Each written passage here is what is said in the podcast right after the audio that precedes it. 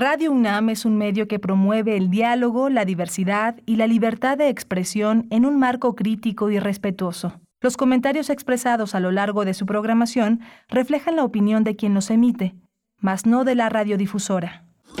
Radio UNAM presenta Primer Movimiento, El Mundo desde la Universidad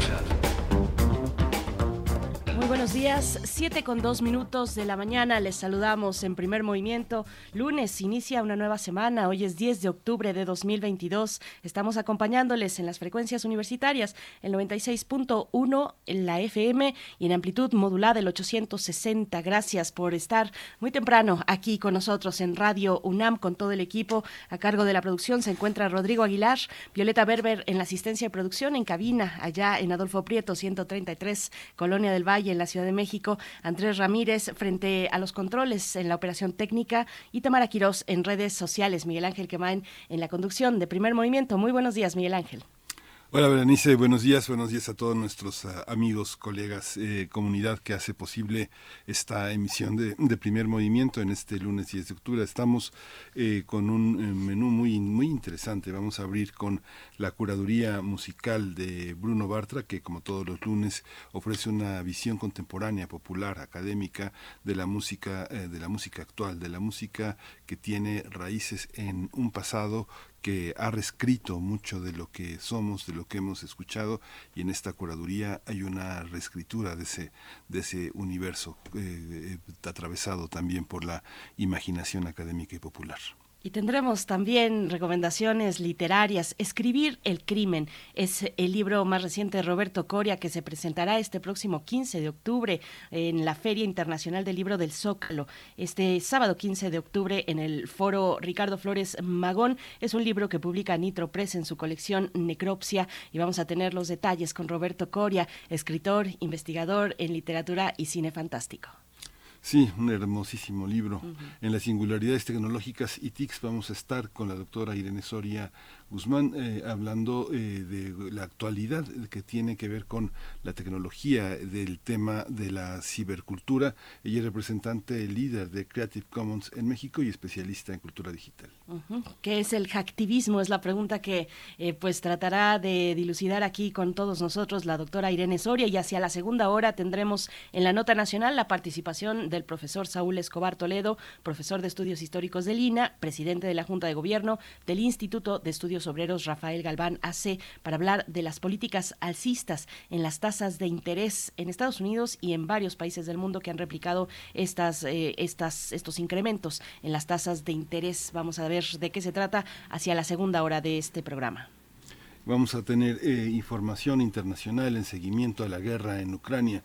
Vamos a hacerlo con Alma Rosa Amador Iglesias. Ella estudió Relaciones Internacionales eh, en la UNAM y es maestra en estudios internacionales. Es profesora del Centro de Relaciones Internacionales de la Facultad de Ciencias Políticas y Sociales de la UNAM y es responsable de la edición de la revista de Relaciones Internacionales en la misma facultad. Tendremos la poesía necesaria en la voz de Miguel Ángel Quemain. Vamos a tener una mesa del día también dedicada a la poesía. Festival de Poesía en las Lenguas de América Latina, eh, Carlos Montemayor. Vamos a hablar con Miqueas Sánchez.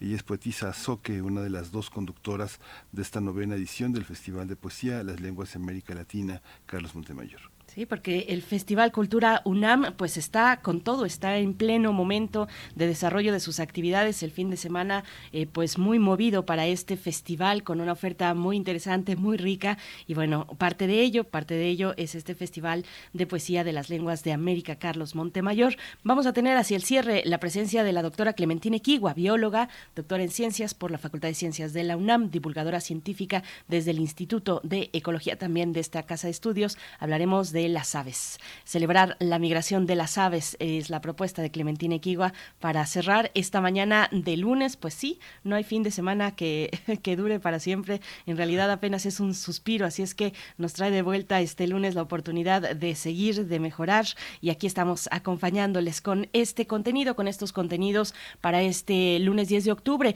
Vamos a escuchar de qué va la curaduría musical, de qué se trata para esta mañana a cargo de Bruno Bartra. curadores musicales de primer movimiento.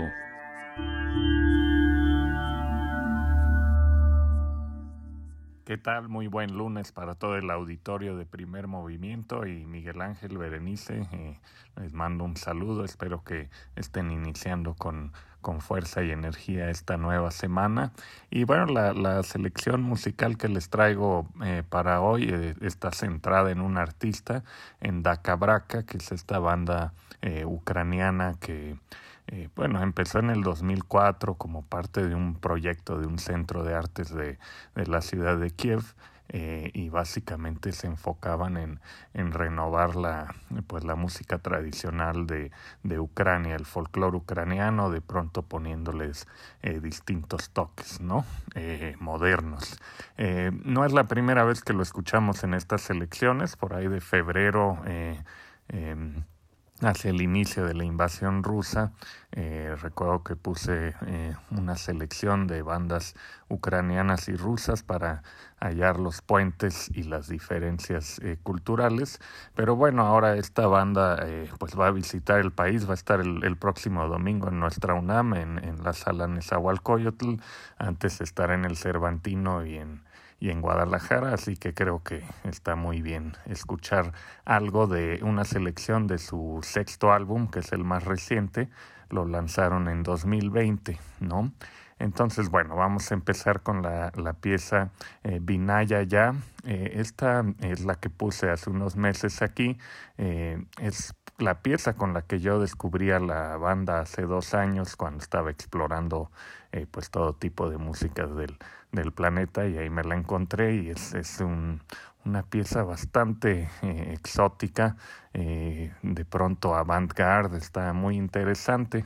Luego nos iremos a Sonnet o Soneto, que que es como una especie de tango oscuro con elementos folclóricos, desde luego ucranianos. de ahí vamos a brincar a una pieza que se llama Lado, que toma un poco de ese folclore del cual se han nutrido también algunas bandas como Gogol Bordello, que es el, el folclore más, más bailable, por decirlo así, y que combina muy bien con el punk, que es lo que también hace Daca Braca en, en ello, ¿no? Luego nos vamos a ir a un blues muy, muy interesante, algo exótico también en la pieza Dostochka.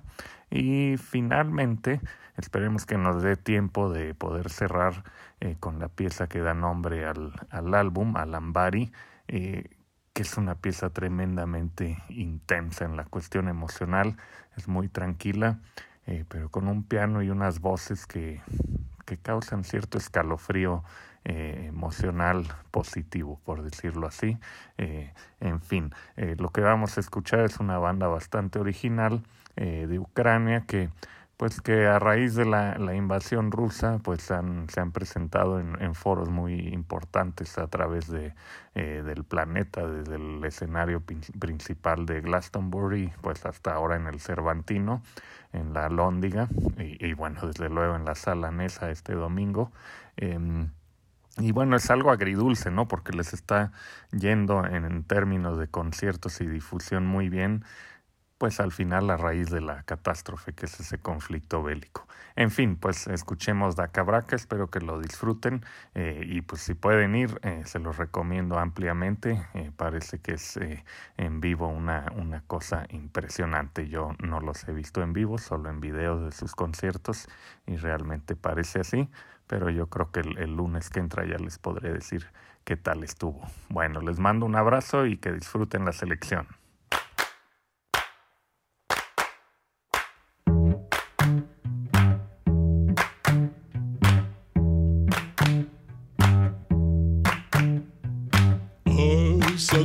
садку,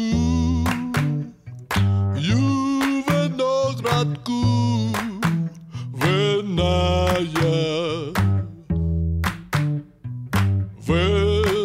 є, яблунь, червоні ябка зроди. Приходить від дня.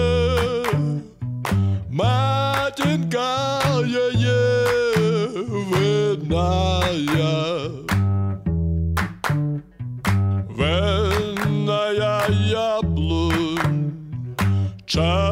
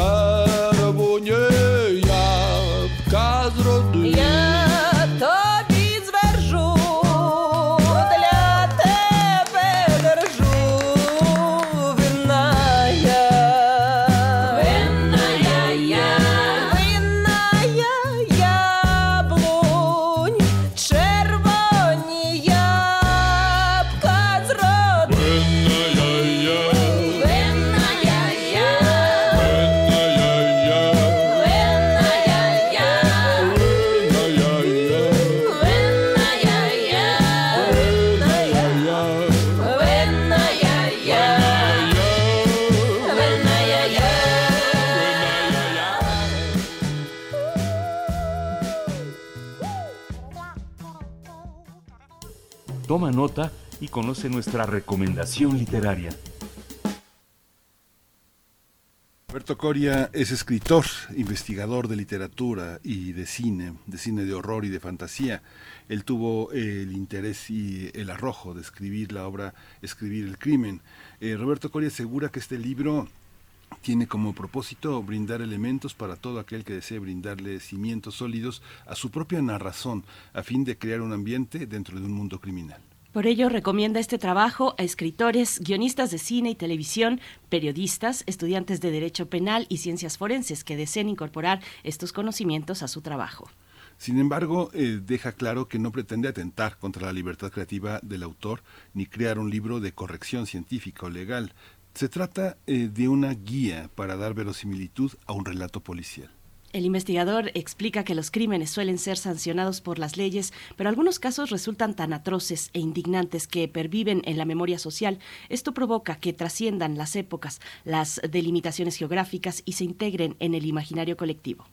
Por ejemplo, recuerda los asesinatos de 1959 que inspiraron al novelista Truman Capote para escribir A Sangre Fría, mientras que en el caso de México están Las Poquianchis de Jorge Ibargüengoitia.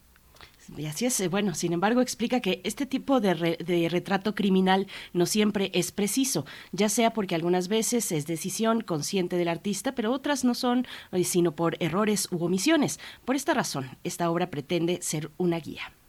Vamos a conversar con Roberto Coria, escribir el crimen, una guía para dar verosimilitud a un relato policial que se va a presentar en el marco de la FIL Zócalo 2022 y está ya Roberto Coria en la línea. Bienvenido, querido Roberto. Buenas, buenos días. Querido Miguel, me da tanto gusto escucharlos, querida Berenice, muy buen inicio de semana, siempre es grato platicar con ustedes, pero estoy doblemente feliz eh, al hacerlo en estas circunstancias. Eh, pues eh, muchísimas gracias, estoy completamente para ustedes. Un saludo grande a todo su equipo, maravilloso, y a todo su auditorio. Gracias, Roberto Coria. Bueno, pues qué, qué buena sorpresa este libro. Enhorabuena, enhorabuena para ti y para todos eh, tus lectores, que aquí nos incluimos, por supuesto. Y eh, inicias, abres este libro con un poco de ti, con el legado que recoges en el seno familiar y que te lleva desde muy joven a ser eh, perito en arte forense.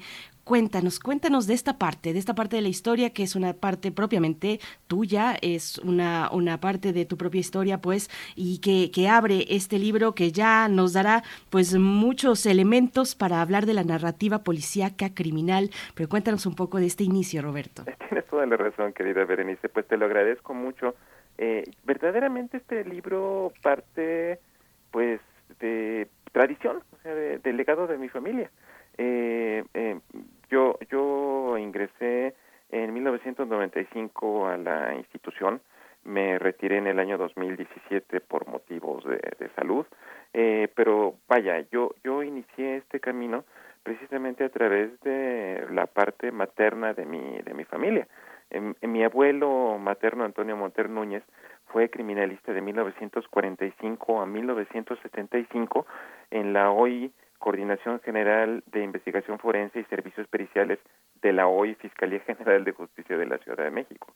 Eh, a él siguió mi madre, eh, que trabajó durante 34 años en la institución como eh, dactiloscopista, posteriormente eh, eh, como, jefa de un, de un área de la, de la, de la propia dirección de identificación.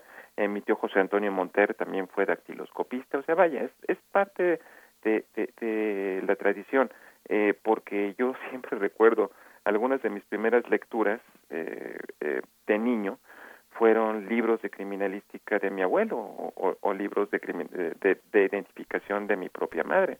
Entonces, vaya, de alguna manera siempre he estado presente en este en este medio. Y, y lo digo, yo yo la verdad eh, me considero increíble- increíblemente dichoso porque tengo un pie en ese mundo, el mundo del horror de la vida real, y, y otro en un mundo mejor que es el territorio de la imaginación. O sea, yo siempre eh, defiendo que, que los horrores de la ficción siempre serán mejores que los de la realidad.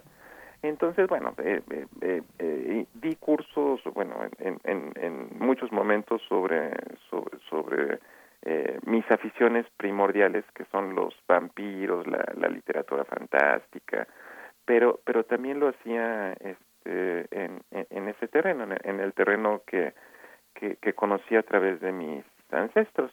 Y, y todos, muchos amigos escritores, amigos mutuos, este, Miguel Ángel y Berenice, siempre que tenían que eh, tocar el tema en su narrativa, escritores de policial, como Bernardo Esquinca, Bernardo Fernández Beff, Norma Lazo, Vicente Quirarte, una vez que lo necesitó me pidió consejo, siempre me llamaban y me decían, oye Roberto, ¿sabes qué? Necesito matar a alguien.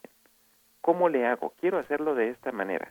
Y bueno, yo ya les especificaba todos los eh, cuidados eh, eh, respecto al apego a la realidad que debían tomar para hacerlo. Entonces, bueno, este, eso- esos cursos evolucionaron hasta convertirse en un libro que, que eh, terminé de escribir en eh, 2018, eh, pero que bueno, lo- lo empecé a promocionarlo, empecé a tratar de buscar que llegara a, a- alguna editorial, pero luego se interpuso la pandemia, con lo que, lo que ustedes conocen sus, sus, sus fatales resultados. Y, y la verdad, este, este retraso es el menor de, de todos los males que, que generó. Pero bueno, finalmente, eh, a principios de este eh, 2022, a instancias y a sugerencia de mi amigo Carlos René Padilla, me acerqué a Mauricio Vares de Nitro Press, eh, le presenté el proyecto, eh, con cierto escepticismo este, todavía por, por la mala experiencia reciente, pero a las pocas semanas me respondió Mauricio y me dijo, Roberto, Nitro Press es la casa natural de tu libro. Y bueno, pues finalmente llega después de, de- todo este viaje y, y como dice eh, como dicen ustedes, lo presentamos el próximo eh, sábado 15 a las 3 de la tarde en el foro Ricardo Flores Magón de la Feria Internacional del Libro del Zócalo. Y, y créemelo, soy muy feliz, chicos. Mm, por supuesto. Este libro, eh, bueno, tiene, cué- cuéntanos, yo también pienso que Nitropress, bueno, es el lugar extraordinario, es un diseño y es una visión también de la literatura muy excéntrica y al mismo tiempo tan, tan central y tan... eh, eh, pensando en el futuro de la literatura mexicana. Cuenta, Roberto, ¿cómo, cómo está organizado? Es para alguien que escribe ficción, suspenso, cu- cuestiones policíacas, representa muchísimo tiempo de investigación. Yo creo que muchos novelistas se llevan muchísimos meses para preparar un escenario en, en el entendido en el que la cuestión criminológica y forense eh, tiene muchas divergencias. No es lo mismo, eh, hay un acuerdo internacional porque es academia, pero hay una parte muy divergente en cuanto a la percepción de los crímenes de acuerdo a la latitud. Cuéntanos cómo está armado. No, definitivamente tienes toda la razón, eh, Miguel Ángel. De hecho, eh, nosotros mismos tenemos una eh, percepción muy distinta de lo que significa crimen, porque para algunos crimen es que te guste cierto equipo de fútbol, que te guste cierto partido político, eh, y para otros este, pues es que eh, eh, ponerle salsa catsup a, a- una pizza, por ejemplo. Esto es, eh, eh, la palabra la palabra crimen es muy muy diferente. Aquí aquí parte de la definición que no solamente nos remite a, a- a la Real Academia de la Lengua, pensando en, en- en nuestra en nuestro idioma, eh, sino en el mundo legal. Eh, eh, parto de la definición de delito. Delito es todo aquello eh, eh, sancionado por, por la ley y, y, y bueno, este, ha- hay, hay diferente, diferentes tipos de delito de acuerdo al, área en el que queramos explorarlo. Eh, yo, yo parto precisamente de eso y, y, y- y una de las em, eh, opiniones es- se centra se centra en la legislación mexicana concretamente. Eh, sería, sería un experimento este, posterior eh, eh, llevarlo a otras a otras latitudes, como como bien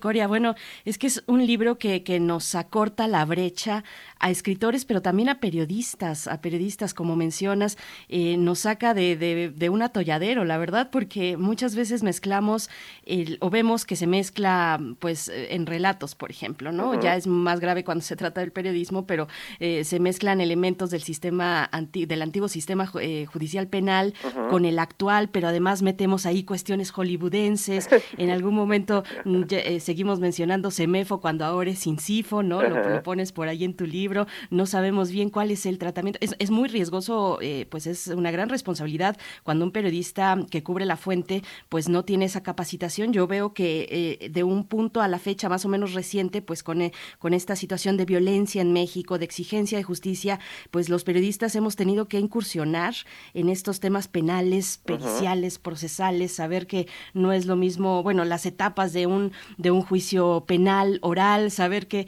que no tenemos aquí, por ejemplo, eh, estos jurados, ¿no? Que son tan recurrentes en Hollywood. tenemos una, pues una influencia muy, muy importante en el cine y la literatura también en México, una gran influencia de Hollywood, ¿no? Estas cuestiones de los juicios orales que antes veíamos en, en películas de antaño, sí, sí se presentaban estas figuras como la del jurado, ¿no? Este, esta selección de ciudadanos, Eh, y, pe- pero no lo tenemos actualmente en nuestro nuevo, nuevo entre comillas ya, sistema judicial penal. Eh, pues ¿a quién sirve? ¿A quién sirve este tipo de, de literatura? ¿Qué nos vamos a encontrar ahí, Roberto Coria? Tienes toda la razón, Berenice. Fí- Fíjate que una de las experiencias que originó en parte este libro es un curso que di en Puebla, en, en, en la este, eh, di- Dirección de, de Literatura, bueno, de- de- en Puebla, con mis amigos eh, eh, del IMAC, del Instituto Municipal de Arte y Cultura de Puebla.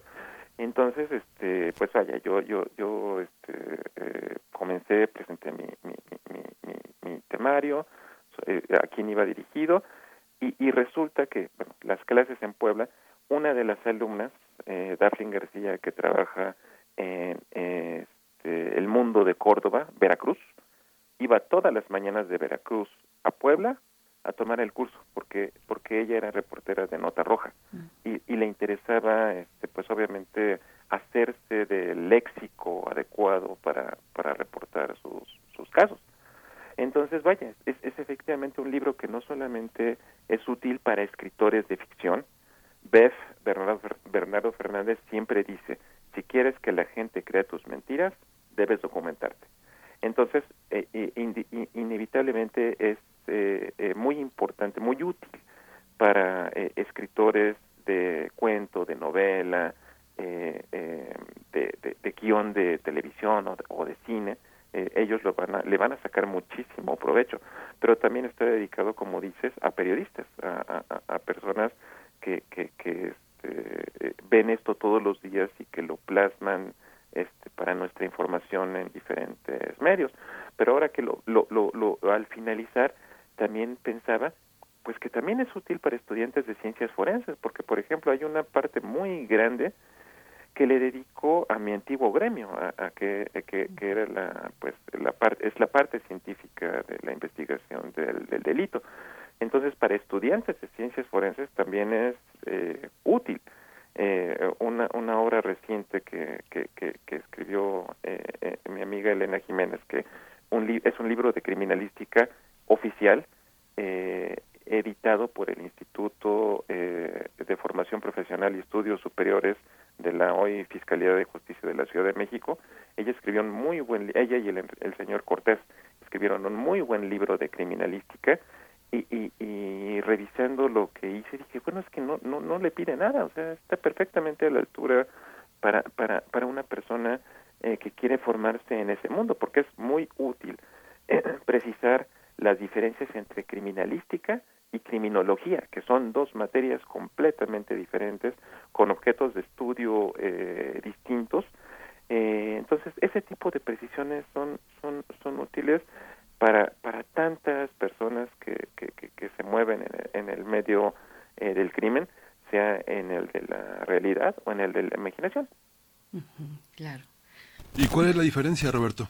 Ah, bueno, criminología criminalística. sus objetos de estudio. La, la- la criminología es una disciplina que estudia eh, parte de la sociología, estudia conocimientos de la psicología, de la sociología humana. Bueno, bueno, eh, eh, el, el punto es, la sociología, perdón, la criminología pretende adentrarse en la mente del delincuente, conocer cuáles fueron las razones que lo llevaron a ese punto y establecer mecanismos para tratar de, de- de, eh, eh, combatirlo, para tratar de conocerlo.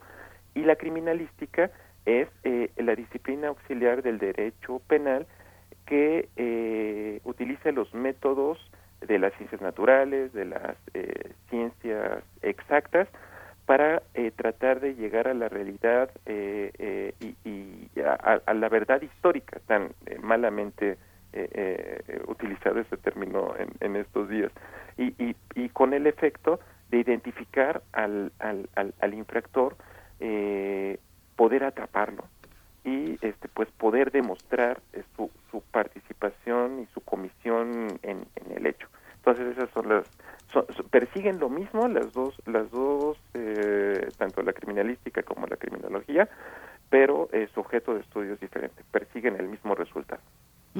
Roberto, Roberto Coria, a ver, esta cuestión de la criminología, eh, de, de indagar en la mente de una persona que ha cometido pues un acto contra la, la ley, un acto violatorio. Yo tengo la impresión de que, bueno, no tengo la impresión, desde hace creo que algún tiempo ya nos hemos fijado más o, o- o, digamos la carga para desentrañar el crimen está más, eh, eh, está más eh, tendida hacia, más inclinada hacia la sociedad que hacia la persona. Entiendo, entiendo eso por ahí, que nos puedas comentar. Y quería preguntarte también algo sobre, sobre mm, pues los, los derechos humanos como tal. Eh, aunque, aunque no se trata de ser purista en la narrativa policíaca, estamos hablando de literatura, pero también un libro, un material muy útil para otras actividades, como lo hemos dicho, periodistas e incluso estudiantes también. Eh, hay pues una, una cuestión que se ha colocado discursivamente, eh, ojalá fuera también en la realidad, pero que está ahí en las leyes, que está en la Constitución y son los derechos humanos. En- Claro. en- y en torno a los temas eh, en los temas judiciales también, eh, pues los derechos humanos, ¿no? El, de- el derecho al debido proceso, el derecho a la justicia, los derechos humanos en la literatura de ficción, pues eh, eh, se, se desarrollan ahí en lo criminal. ¿Cómo lo ves tú? ¿Cómo ves este elemento que a veces, tal vez en la literatura, pues no sé, no sé, no está, no está tan presente, pero que hay que tomar en consideración, por supuesto. Y bueno, ya en el tema del periodismo o cuestiones reales, pues es- sí, por supuesto, están al frente. ¿Cómo lo ves? No, definitivamente. Eh, eh, uno de los principios rectores de, pues, de las fiscalías de justicia del país es el apego a los derechos humanos, eh, eh, que, todas este, sus acciones, todas sus diligencias estén pues encaminados no solamente a salvaguardar los derechos humanos tanto de los propios victimarios como de las víctimas, este, y, y que esa es una, una cuestión que, que, que yo creo que en este momento es verdaderamente delicado. Nada me parece más indignante que una madre que, que eh, esté buscando a su hijo desaparecido en el desierto, eh, arriesgando su propia integridad cuando ese es un trabajo que deben de realizar las fiscalías. Entonces sí, el, el, el, eh, to- todo el apego de derechos humanos es este, eh, muy muy importante porque hay que recordar que víctima no es únicamente, eh, en el caso de homicidio, no es únicamente la persona que ha perdido la vida. Están eh, los papás, está, están las personas que dependían económicamente de él, su círculo inmediato de, allegados, todos son víctimas. O sea, el, el crimen es eh, deja cicatrices en todo lo que toca. Eh, eh, po- eh, por, por eso es, es, es importante pensar en, en- en eso. Eh, eh, por más que nos, eh, eh, digo, una vez que tenemos la certeza de que una persona es responsable de- de- de un hecho criminal, porque existe, digo, el, el, el principio que nos enseñó el abogado inglés eh, William Garrow, inocente hasta que se demuestre lo contrario, este, eh, pues vaya, este, no, no podemos presuponer eh, la culpabilidad de una persona por meras suposiciones, por chismes, eh, por, por información imprecisa, o sea, vaya, eh, tenemos, como, como, como dicen las abuelas, tener que tener los pelos de la burra en la mano para poder decir que una persona es culpable de, de un hecho.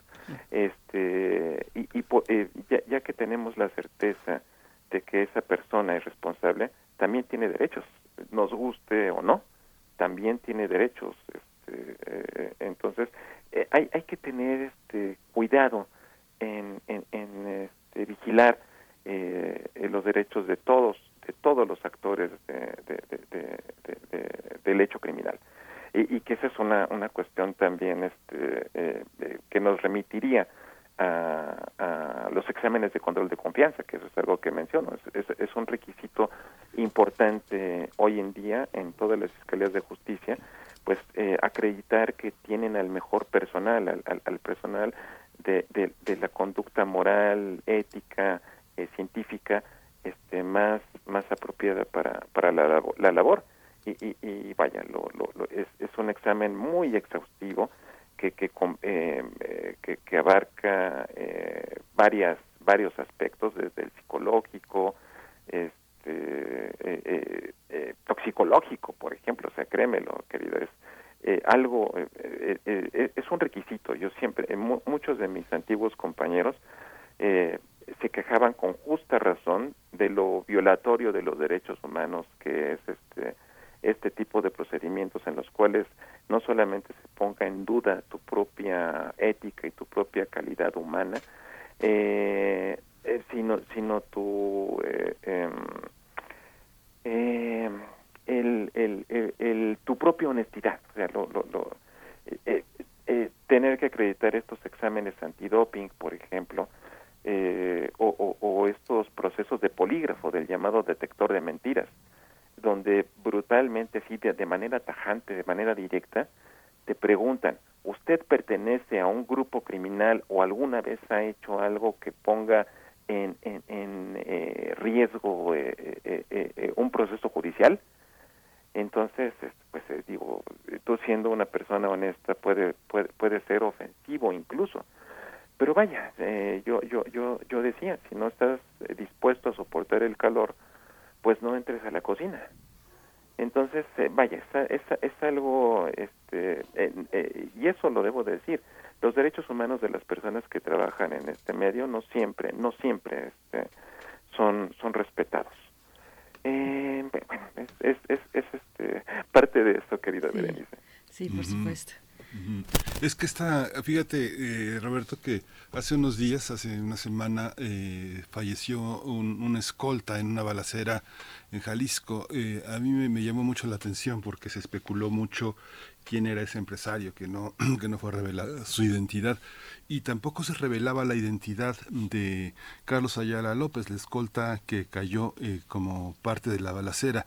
Pero fue muy interesante porque hice el seguimiento de algunas eh, personas eh, lastimadas sobre el asesinato y eran eh, el, el este escolta era un ex militar un ex militar en, en retiro que buscó decían los escoltas eh, amigos de él una mejor vida para su familia en Guadalajara, lejos de el tráfago de la vida eh, este, en, la, en la Ciudad de México. Entonces logró, logró retirarse. Pero los comentarios en Twitter, es un hilo muy largo, este, comentaban eh, los distintos tipos de calibres que había sobre eh, el vehículo. El, tipo de ataque que hubo hacia las llantas, la posición del cuerpo del escolta eh, y cómo relataban cómo decían ellos fue un aviso. Si hubieran querido asesinar al empresario lo hubieran hecho porque las balas que están en la parte en la puerta trasera del vehículo son este son de tal calibre, no recuerdo el calibre que era, poder. este, estaban eh, en, a una altura de la puerta en la que no pudieron afectar al empresario. Había toda una, toda una disertación, muy dolidos, ¿no? Llegó rápidamente militares porque eran amigos de de este eh, De la víctima. escolta, ajá. La prensa, eh, la información que recibió la prensa fue que era un auto escolta no identificado, pero en la línea de Twitter dice, este, no carnal, son placas de los vehículos escolta de la Ciudad de México, son son del gobierno de la ciudad, era un carro asignado este, de la Ciudad de México a Jalisco. O sea, una cantidad impresionante de detalles que los amigos escoltas muy dolidos, muy este, eh, sabían cuántos hijos tenía, quién era su esposa, este, daban el pésame, muy, muy, pero con una claridad pericial impresionante, una claridad pericial que nunca apareció en la prensa, Roberto, ¿no? Claro. ¿Cómo, cómo se da este, cómo, cómo se da esto a la hora de reconstruir a partir de una nota periodística un crimen? O sea, vaya, de- tienes, eh, vaya, de entrada, de entrada, eh, eh, lamentable lo, lo, lo, que me estás este, platicando. Pensé que, que tú, tú- ahorita, este, voy, voy a- pensé, pensé que iba a ir hacia una, hacia una línea, este, que tiene que ver con la percepción que tienen las personas, de todas las personas que trabajaron o que traba, que trabajan en, en, este mundo, que, que, buenos y malos hay en todas partes, siempre, eso siempre lo voy, lo voy a decir pero pero es un, es un gran riesgo tratar eh, digo eh, eh, para los efectos de una investigación este, legal para, para, para los efectos de, de la actuación de una Fiscalía General de, de Justicia, lo que cuentan, pues obviamente son los eh, hechos eh, comprobables, los, los aspectos científicos, esos son los que cuentan. Por lo que respecta a la reconstrucción que se hace en, en, eh, redes sociales, a través de periódicos, eh, eso no eso no, no cuenta tanto para la resol- resolución real de, de, de- de- del crimen. Pero, pero es eh, interesante este, cómo eh, eh, actualmente no solamente este, los medios, sino las personas tienen un gran conocimiento en, en, en- esta en estas situaciones. Eh, Acabas de hablar del, acerca de los de los calibres. Yo me yo me acuerdo un- uno de uno de uno de mis este, compañeros criminalistas una vez que fue a atender un robo a negocio en una tortillería este eh, llegaron al lugar eh, buscaron huellas dactilares eh, y, y pues con los reactivos eh, estándares los reactivos apropiados para, para para el caso. Y la señora le dijo la, dueña de la tortillería le, dijo al señor oiga no le serviría aplicarle vapores de yodo o sea y se quedó mi compañero completamente este, eh, sorprendido porque pues este no, no, no es algo este, pues de- del conocimiento común Eh, es algo que, que, que la, la señora aprendió luego de haber visto CSI o detectives médicos por, por, ejemplo. Y, y hay que pensar que, que lo que vemos en estos tipo, en este tipo de narraciones es completamente diferente a lo que sucede en la vida en la vida real. Eh, en, en general eh, las instituciones no tienen los recursos eh, tecnológicos científicos que, que vemos en este tipo de programas donde donde donde de, entrada en CSI por ejemplo eh, eh, que, que los este, eh, eh, criminalistas que, que el personal los CSIs anden en vehículos último modelo Homer por ejemplo o, o, o que trabajen en instalaciones que son semejantes a las de un videoclip con con eh, muchas veces tecnología eh, inexistente entonces es, es diferente lo, lo, lo, lo, lo que pasa en, en este mundo y, y, y de ahí lo que lo que dice Berenice cómo, cómo es importante eh, pues aclarar cómo son las cosas en, en nuestro entorno. Sí, Roberto Coria. Bueno, pues ahí está escribir el crimen. Eh, yo creo que para que uno deje de decir averiguación previa en lugar de carpeta de investigación, correcto para que dejemos de, de- de pensar que con librarse una orden de aprehensión, pues ya se es automáticamente culpable. Yo creo que nos hace mucha falta saber sobre proceso judicial, eh, penal. Eh, no sé cómo vamos tan tranquilos a veces por la calle sin saber, pues algunas cuestiones muy, muy esenciales, pero es que es, es muy especializado. Tal vez no sea la responsabilidad necesariamente de, de los ciudadanos comunes, sino que pues es un lenguaje muy enredado, con procesos muy especializados. No tendría que ser así, tendría que ser un lenguaje común y lleno de ejemplos como lo pones tú en este libro que se va a presentar este sábado 15 de octubre a las 15 horas en el foro Ricardo Flores Magón, el, eh, Escribir el crimen que lanza Nitro Press en su colección Necropsia. Te agradecemos, querido Roberto Coria, te deseamos lo mejor con este libro, pues ahí estaremos en la Feria Internacional del Libro en el Zócalo 2022 este próximo fin de semana acompañándote. Muchas gracias. Berenice, gracias a ustedes, de verdad, muchísimas, muy- no, no saben, no saben todo lo feliz siempre que soy de escucharlos, de platicar con ustedes, y ahora más, como, como te digo en esta, en esta ocasión, de verdad les envío un abrazo enorme, por favor sigan cuidándose. Muchas gracias, Roberto. Hasta Gracias a pronto. ustedes. Hasta pronto. Hasta Roberto pronto. Coria. Ahí está. Escribir el crimen lo encuentran en Nitro Press. Vamos directamente a hablar, ah, bueno, vamos a hablar ahora de hacktivismo con la doctora Irene Soria. Primer movimiento. Hacemos comunidad con tus postales sonoras. Envíalas a primermovimientounam.gmail.com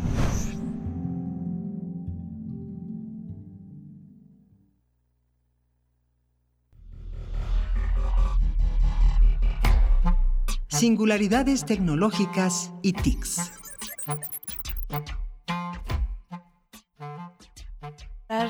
¿Qué gusto estar esta mañana con la doctora Irene Soria, representante, líder de Creative Commons México y especialista en cultura digital, docente también, para hablar del hacktivismo. Bueno, un tema que está en el centro de la discusión en estas semanas. Querida doctora Irene Soria, ¿cómo estás? Bienvenida como siempre a este espacio. Buenos días. Muy bien, muchas gracias. ¿Cómo están ustedes? ¿Qué tal? Buen día. Hola Irene, mucho gusto. Gracias por estar aquí esta mañana. Sí, pues pues justamente esta mañana hablar de este tema que ha, eh, como bien dice Berenice, suscitado muchas, pues no solamente notas y comentarios en los diferentes medios, sino también múltiples controversias, ¿no? Eh, sobre todo por la naturaleza de, de sus prácticas y lo que esto significa. Entonces, pues bueno, el, el día de hoy hablaré un poco de, del hacktivismo, que, que aquí me gustaría subrayar que también se ha convertido un poco en una manera personal, eh, en una especie de, mm, de obsesión por hablar de, de, los movimientos hacker y lo que estos implican. Es un tema que a mí, eh, eh, honestamente, me apasiona mucho. Entonces, este, podría hablar mucho de ello, pero me trataré de limitar, eh, sobre todo por el tiempo, y particularmente hacer énfasis que en el caso del hacktivismo, pues no todos los hackers son hacktivistas y no y, algunas prácticas hacktivistas a veces ni se ni se notan. Pero bueno, vamos por partes. ¿Qué significa el hacktivismo o a qué nos referimos con él? Eh, el hacktivismo eh, prácticamente se refiere al uso de tecnologías eh, específicas, prácticas especializadas para realizar o poner en la mesa ciertos cambios sociales como seguramente ustedes lo habrán notado, pues el, el, la palabra hacktivismo está compuesta por eh, hacker y el activismo. Particularmente en el caso de las prácticas hacker, aquí es donde quieras, donde quisiera subrayarlo, se refiere no necesariamente a prácticas que hemos asociado con los medios eh, que nos han puesto mucho las películas y las series televisivas y demás, ¿no? Como de esta persona con su por lo regular eh, varones, ¿no? Con, con su este con su hoodie ahí eh, tecleando en una computadora, entrando a cuentas o hackeando, como dicen, ¿no? Entrando a, a, a cuentas de manera maliciosa. En realidad, las prácticas hacker se vienen dando desde prácticamente el inicio del cómputo y están muy asociadas a conocer cómo funcionan las cosas, conocer cómo funcionan las computadoras, eh, está asociada a saber haceres, ¿no? Entonces, no necesariamente tiene que ver con prácticas maliciosas. Esto es muy importante de subrayar. Por el contrario, tiene que ver con prácticas que ponen en la mesa, eh, pues, una especie de disidencia tecnológica, ¿no? O sea, poniendo en cuestión el hecho de que haya, eh, pues, empresas controlando nuestra información y están como muy a la a la defen a, a defender eh, los derechos digitales y el acceso a la información. Entonces, de las primeras veces que se utilizó el término hacktivismo eh, fue por ahí de los 90, eh, en, en algunos correos electrónicos escritos en inglés, eh, para algunos, eh, en, entre algunas personas que tenían estas prácticas especializadas computacionales, ¿no? Entonces por ahí habría quien, quien decía, estaremos haciendo una práctica hacktivista, ¿no? Obviamente subrayar también que cuando se hace la conjunción con el activismo, pues estamos pensando ya en eh, una reflexión política, social, ¿no? Que busca poner en la mesa pues algunas problemáticas que queremos cambiar no eh, en ese sentido el hacktivismo pues busca eh, con ciertas prácticas computacionales en este caso también con el uso de internet pues eh, evidenciar eh, algunas cuestiones políticas y sociales que deberían de cambiar no como en este caso han, han pasado también en las últimas semanas eh, como uno de los principios del hacktivismo que les decía que apareció por ahí de los 90, pues ha sido el acceso a la información, el que podamos tener libre acceso no solamente a datos gubernamentales, sino también a conocimiento, ¿no? Muchos de los movimientos del open access, eh, el, en la ciencia abierta, también están vinculadas con estas prácticas, ¿no? También la necesidad de, de, del uso del anonimato, ¿no? El derecho al anonimato en Internet también son unos de los postulados de los de los de los de las prácticas hacktivistas. Por eso es tan importante, por ejemplo, para el hacktivismo evidenciar ciertas, eh, como les decía, ciertas eh, anomalías políticas o cuestiones sociales y dárselo a los periodistas, por ejemplo. Eso también es una práctica que se ha recurrido a partir de los 90, ¿no? O sea, no es nada más dejarlo ahí, ponerlo en evidencia eh, al público, sino que eh, se tenga acceso a través de, de, de, de personas que se dedican a la comunicación y que lo puedan dar de manera responsable.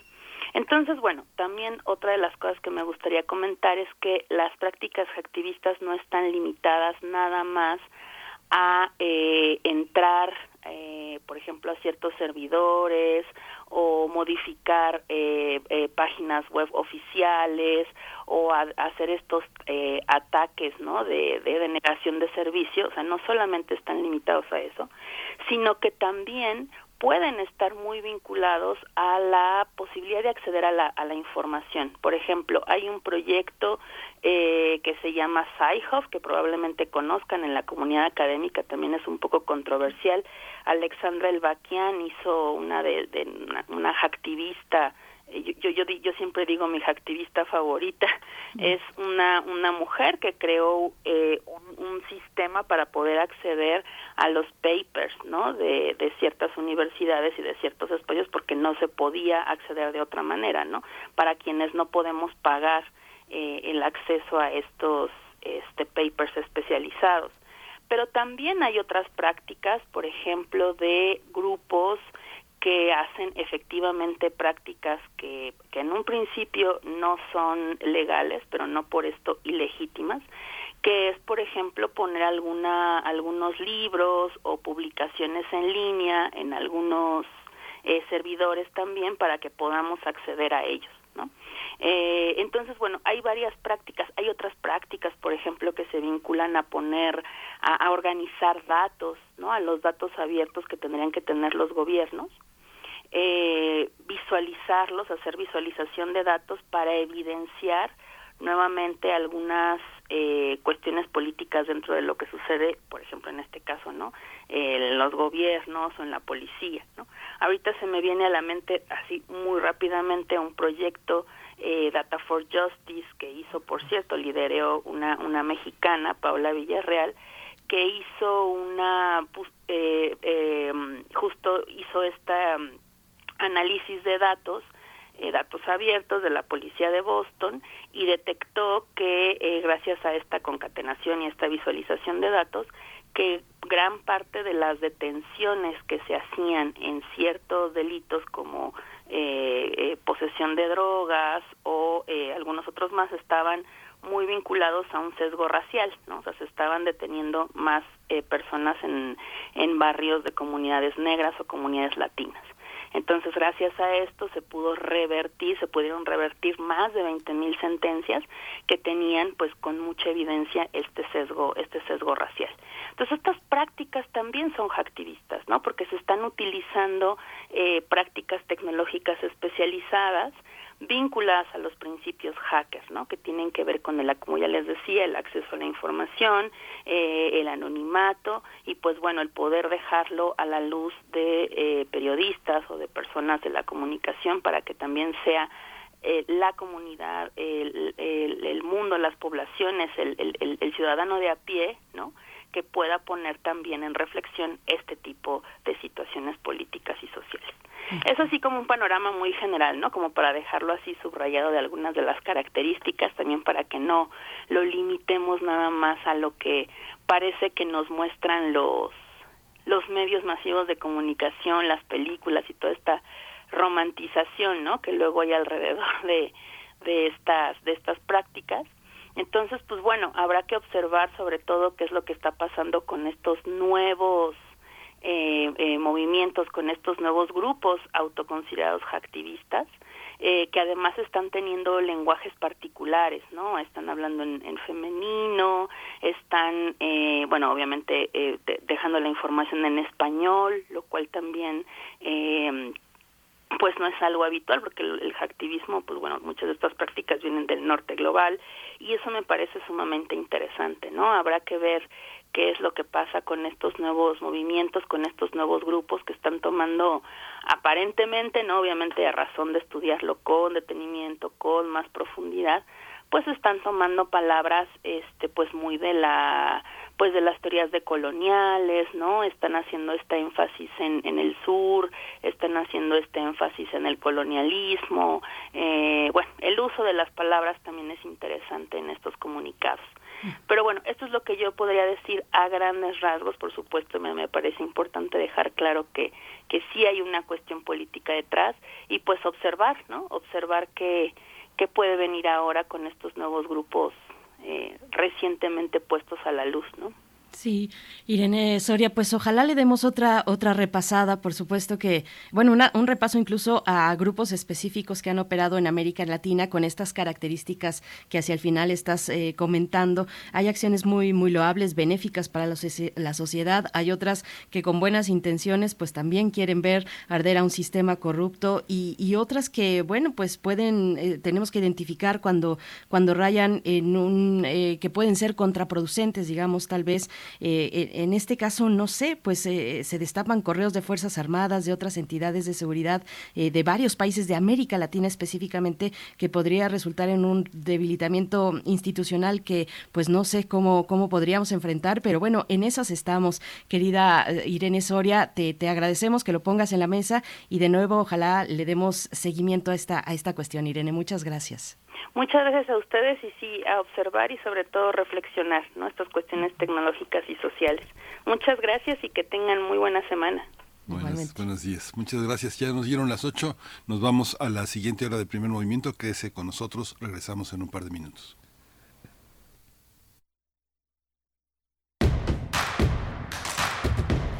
Síguenos en redes sociales. Encuéntranos en Facebook como Primer Movimiento y en Twitter como arroba PMovimiento. Hagamos comunidad.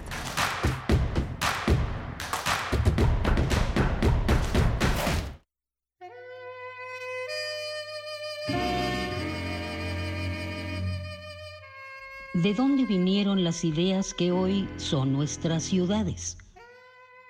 Las calles del centro de Guadalajara, por ejemplo, no serían lo mismo sin la visión del maestro Fernando González Gortázar.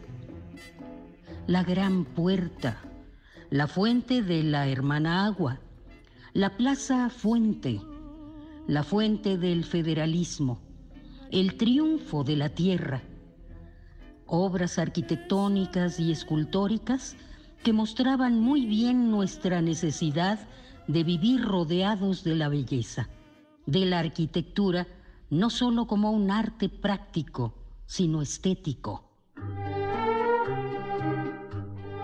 El artista, antes de ser Premio Nacional de Ciencias y Artes, se graduó de arquitecto en la Universidad de Guadalajara, de maestro en teoría del diseño y de estudios en estética y sociología del arte en Francia. Fue también escultor y escritor y un amante profundo de la música. Queridas oyentes, queridos oyentes, soy Fernando González Gortázar y me siento muy contento de que volvamos a estar juntos. Para Radio UNAM tuvo la generosidad de crear la serie Cancioncitas, la cual también conducía Fernando González Gortázar. Me voy de tu lado, mujer. Un monumento vivo que dejó el aire lleno de sus esculturas. Tu amor, qué penas me dio. Hasta la próxima. Muchísimas gracias. 19 de octubre de 1942. 7 de octubre de 2022. Te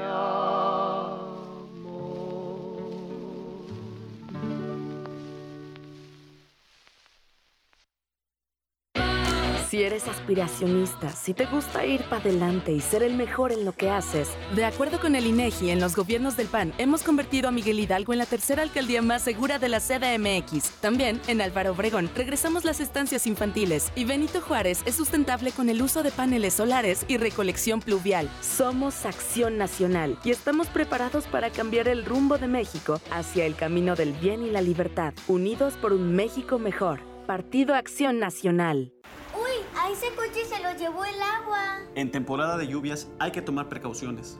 Nunca cruzar la corriente en una inundación. Y prepararse por los deslaves y desbordamientos. Consulta los pronósticos del Servicio Meteorológico Nacional Ten una mochila de emergencia, agua potable, protege tus documentos. y hazle caso a las alertas de protección civil. Esta temporada de lluvias y ciclones, juntos nos protegemos mejor. La Conagua y el Servicio Meteorológico Nacional te informan por tu seguridad. Gobierno de México. Vamos a tomar las ondas con la misma energía con que tomamos las calles. Vamos a desmontar los armarios. Vamos a deconstruir el patriarcado. Y sí, lo vamos a tumbar.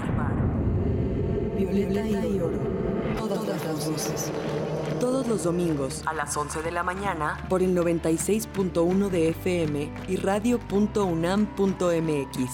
Radio UNAM. Experiencia sonora. Encuentra la música de primer movimiento día a día en el Spotify de Radio UNAM y agréganos a tus favoritos.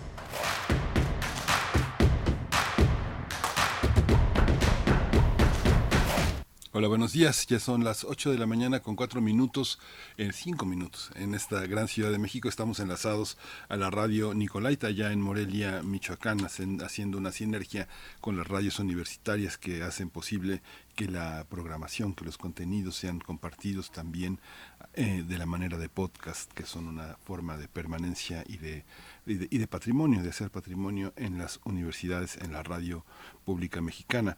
Estamos en primer movimiento, Rodrigo Aguilar en la, en la producción ejecutiva, Violeta Berber en la asistencia de producción, en el control técnico de la consola está Arturo González y mi compañera Berenice Camacho frente al micrófono en la conducción de este espacio. Bienvenida Berenice, querida Berenice, buenos días. Buenos días, Miguel Ángel Quemain. Sí, muchas gracias. Gracias por estar esta mañana, por seguir en compañía de Radio UNAM. Está Andrés Ramírez hoy en los controles técnicos y bueno, todo el equipo atento y en sus puestos. También Tamara Quiroz en redes sociales. Iniciamos la segunda hora de transmisión. Saludar también a quienes están expresando sus comentarios en redes sociales. Lick Min está por acá. Dice, sí, para empezar, CSI es primer mundo. Bueno, sí, para empezar por ahí, pero además, pues son sistemas muy distintos.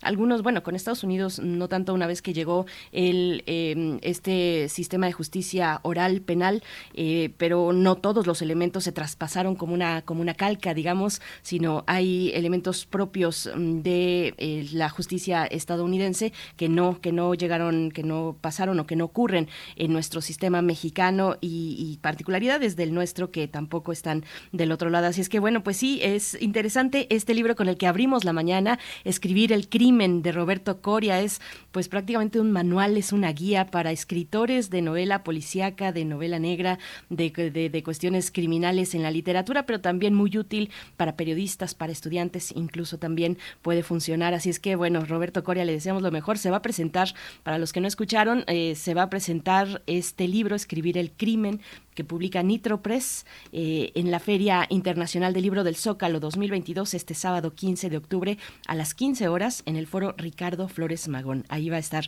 Roberto Coria comentando con otros, con, con amigos interesados, va a estar Bef por ahí eh, y otros, otros personajes pues que, que han incursionado y que han realizado trabajos muy interesantes en la literatura criminal y, policíaca, Miguel Ángel. Sí, es muy interesante la perspectiva de Roberto Coria porque además este es una, una, una visión de múltiples intereses, una, una- un gran aporte para hacer una lectura eh, distinta del género policiaco, aunque es- esta, esta diferencia entre crimino- criminología y criminalística es fundamental. La criminología está en el centro de la reflexión literaria para entender cómo son los seres humanos y cómo funcionan en esas orillas extremas que son las del crimen y de la, y de la muerte. ¿no? Así es, bueno, también, también saludar a Flechador del Sol, por acá nos desea buenos días, Alfonso de Alba, Arcos desde muy temprano también, eh, hablando de Criminal Minds, de CSI, gracias Alfonso, Eh, José Ramón Ramírez que nos saluda desde la ciudad de Oaxaca y dice felicidades a Roberto Coria por su trabajo reciente sobre el crimen, interesante y muy recomendable para leer. Pues sí, yo creo que todos lo podemos leer, seamos o no periodistas, seamos o no escritores de este tipo particular de literatura, eh, pues tiene Roberto Coria la facilidad de hacernos llegar con un lenguaje pues muy atractivo, muy simple y con varios ejemplos eh, que nos que, nos atraen, que nos interpelan, pues una materia que puede resultar muy complicada. Así es que es recomendado para todos. Eh, también Aixi Tsung nos, di- nos dice si ahora todos somos pro-ucranianos. Vamos a hablar de Ucrania en esta hora en la nota internacional y antes estaremos en la nota nacional hablando de las políticas alcistas de tasas de interés. Vamos a conversar sobre el tema con Saúl Escobar Toledo, profesor en estudios históricos del INA y presidente de la Junta de Gobierno del Instituto de Estudios Obreros, Rafael Galván AC. Así es que bueno, lo que viene para esta hora, Miguel Ángel, pues nos Sí. vamos para allá. Sí, todos somos pro-ucranianos, aunque no lo sepamos, ¿eh? ¿Cómo ven? ¿Cómo lo ven? Pues coméntenos, coméntenos en redes sociales, arroba P Movimiento en Twitter, primer Movimiento UNAM en Facebook. Vamos ahora sí con nuestra nota nacional. Primer movimiento. Hacemos comunidad en la sana distancia.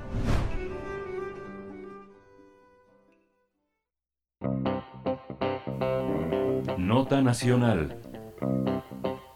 El principal eh, factor de estancamiento en el consumo privado es la inflación y las diferentes estrategias utilizadas para controlarla no han dado los resultados que se esperan en ninguna parte. Así lo han manifestado diversos especialistas, quienes pronostican que la inflación va a seguir eh, alta en lo que resta del año, eh, por lo que se continuará erosionando el poder adquisitivo de los hogares mexicanos y latinoamericanos.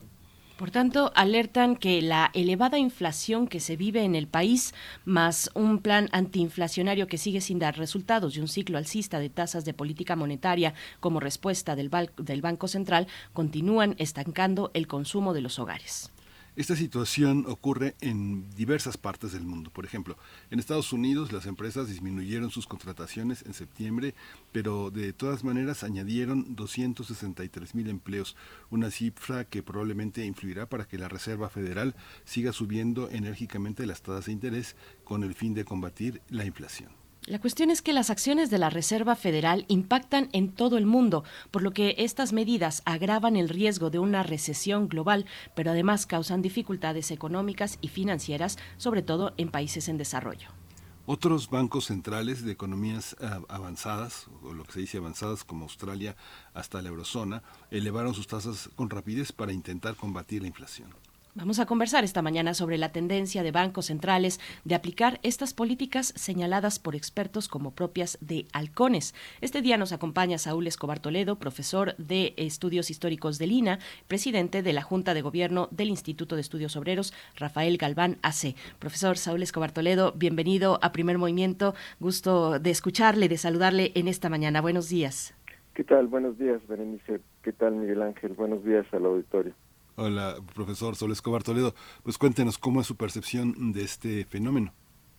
Bueno, el problema es que ante la inflación que se desató en el mundo, sobre todo por la guerra de en Ucrania, pero también por las medidas que causó o los efectos que causó la pandemia, sobre todo en la eh, disrupción de las cadenas de abastecimiento eh, y por las propias eh, medidas que se tomaron para combatir la pandemia, sobre todo en Estados Unidos, pues esta inflación se generalizó a todo el mundo o casi todo el mundo y la respuesta fue la, el alza de las tasas de interés en Estados Unidos por el Banco Central o, la, o comúnmente llamado la Fed.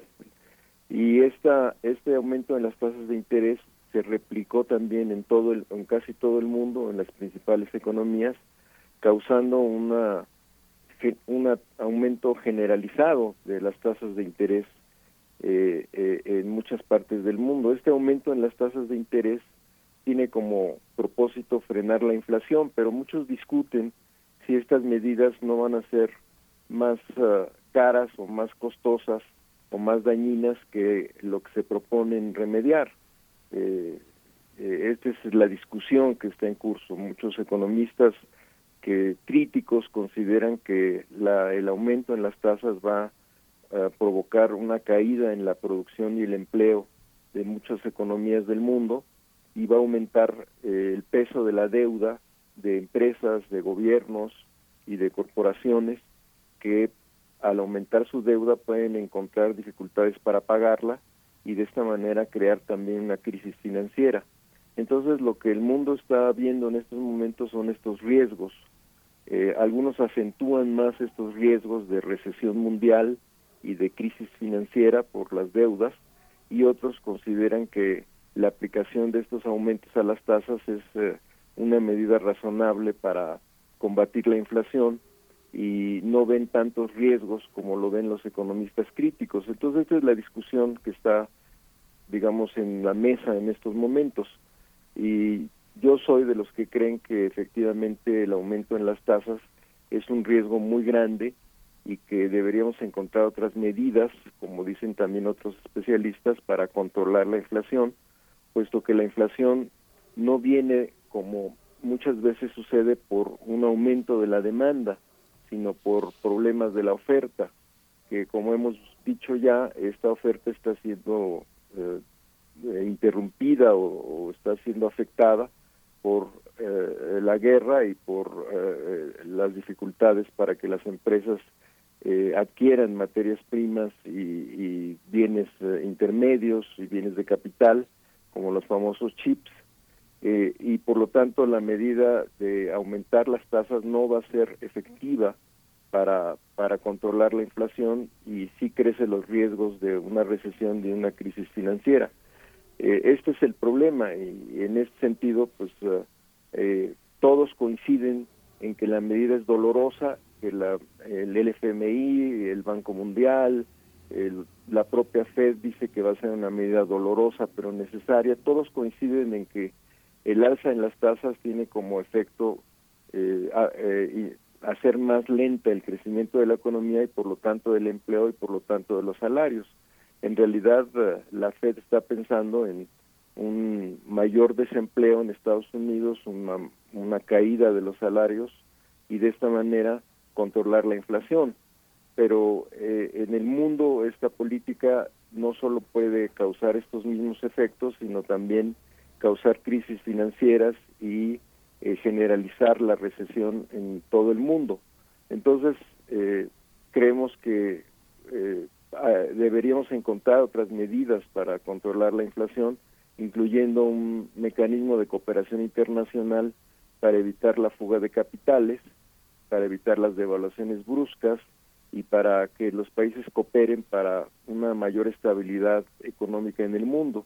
Sin embargo, estos propósitos de coordinación internacional pues realmente enfrentan situaciones muy complejas por la misma guerra, por las pugnas entre Estados Unidos y China y por otras uh, situaciones uh, políticas que afectan la escena internacional. Sin embargo, yo creo que hay que insistir en que aumentar las tasas de interés a nivel mundial por todos los bancos centrales eh, y sobre todo por la Fed en Estados Unidos no es la medida más adecuada y que debemos o se debe reflexionar sobre si no se está estrangulando demasiado el crecimiento económico y provocando este eh, todos estos ad, eh, efectos adversos que acabo de mencionar, sobre todo en materia de empleo, salarios y, de, de riesgos de una crisis financiera. En, otras palabras, si el remedio no es peor que la enfermedad, y este es eh, el problema central que, que, nos preocupa a todos y, y, que debemos ver con mucha cautela y con mucho cuidado para eh, tratar de eh, pues que los efectos adversos de esta medida de la, del Banco Central de Estados Unidos pues no sea tan dañina para el conjunto de la economía. Eh, yo entiendo y todos entienden que el Banco de México, por ejemplo, aumenta las tasas de interés al mismo ritmo que el, los Estados Unidos, no tanto porque considere que con esto se frene la inflación, que algún efecto va a tener, sino sobre todo para evitar la fuga de capitales y de la devaluación del peso. Sin embargo, también este, hay que considerar que el costo para muchos mexicanos pues puede ser también muy muy muy fuerte eh, ya que eh, eh, este este uh, aumento en las tasas pues afecta también eh, la economía, las empresas, las, de, las deudas que tienen muchos mexicanos y también los niveles de empleo y probablemente afecte también los salarios. Entonces en esta situación complicada estamos, en donde no se ven salidas claras, ni aumentando las tasas ni tampoco este, manteniéndolas estables hasta que no haya un mecanismo de cooperación internacional que pudiera sacar estos eh, problemas de una manera distinta al aumento de las tasas de interés. Esta es la situación compleja que a veces es difícil de pescar, pero pues esto es lo que se está discutiendo hoy en todos los medios, en las eh, revistas especializadas, en los organismos multilaterales como el FMI y el Banco Mundial, e incluso en los gobiernos eh, eh, del mundo, cómo enfrentar la inflación de tal manera que los costos no sean tan altos para cientos o miles de millones de personas en el mundo. Doctor, eh, profesor Saúl Escobar, bueno, pues qué, complejo, eh, además ponerlo, pues eso, de cara a los esfuerzos antiinflacionarios que se han puesto en marcha en distintos países, el caso de Estados Unidos, ¿cómo se ve esta alza en, las tasas de interés? ¿Es parte de ese programa eh, a- a corto y a mediano plazo que ha impulsado los Estados Unidos? ¿Cómo se ve también particularmente para el caso de nuestro país con estas acciones que el gobierno mexicano ha tomado recientemente, estos acuerdos para frenar la inflación y la carestía? Eh, ¿Cómo ponerlo en contexto de esos esfuerzos específicos? Bueno, en Estados Unidos consideran que eh, esta medida no los va a afectar tanto porque eh, siendo la economía hegemónica a nivel mundial, pues ellos pueden tener mayor capacidad de resistencia para evitar que la recesión eh, se convierta en una realidad en Estados Unidos. Sin embargo, hay, algunos que piensan que el riesgo es muy alto y que el peligro de la recesión en Estados Unidos sigue eh, vigente y que por eso alertan a que el, eh, el Banco Central, la Fed, no aumente tanto las tasas, porque el problema no solo es que ya las aumentó, sino que piensa seguirlas aumentando en, eh, en lo que resta de este año e incluso eh, eh, eh, a principios del próximo año. Entonces alertan de que no siga aumentando tanto las tasas de interés porque el riesgo de recesión en Estados Unidos puede ser mayor o puede ser un hecho. Y alertan también que las repercusiones sobre el mundo de, de, este aumento en Estados Unidos. Y en el caso de México, pues eh, eh, como dije, el banco, el, ban el Banco de México va a seguir aumentando las tasas en la medida en que Estados Unidos lo haga. Eso es prácticamente un hecho, desgraciadamente. A mí no me parece bien, pero es prácticamente o es difícil pensar que no lo va a hacer. Y al aumentar las tasas en México, pues también se corre el riesgo de eh, eh, una caída de la economía. Incluso el Fondo Monetario Internacional y el propio Banco de México han dicho que en, estos meses que resta de, este año va a haber una me, menor crecimiento económico. Entonces, eh, al haber menos crecimiento, hay mayores riesgos de desempleo.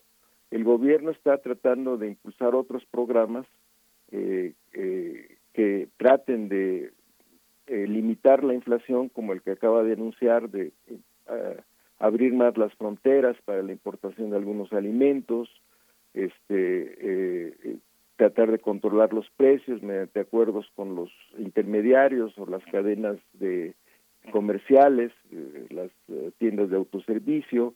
Eh, todo esto está, está puede ser positivo, aunque también tiene costos. Algunos han criticado que el abrir las fronteras sin permisos puede causar daños al consumidor por la calidad de los alimentos o de los insumos que se importen. Pero el problema es que aún así estamos sujetos a, lo que, a los vaivenes del mundo, sobre todo en materia de, alimentos, pero sobre todo en materia de energéticos, de petróleo y de gas, que no, no, no están siendo controlados ni por aumento de las tasas de interés ni por ninguna otra medida, en buena medida, en bueno, en, en, mucho, por, principalmente por la guerra en, en Europa que está haciendo aumentar el precio del petróleo y del gas, y ahora por la decisión de algunos miembros de la OPEP que están reduciendo la demanda de, o la oferta, perdón, la oferta de, petróleo, están reduciendo su producción y esto también va a causar un aumento de precios eh, de, de, este energético en el mundo. Entonces, eh, pues eh, puede que haya algunos eh, rasgos o algunos mm, signos de que la inflación puede ceder, eh, pero no va a ser eh, definitivo ni va a ser tan, eh, digamos, tan contundente. Seguimos eh, un poco al ritmo que marca el mundo y ese es el principal problema.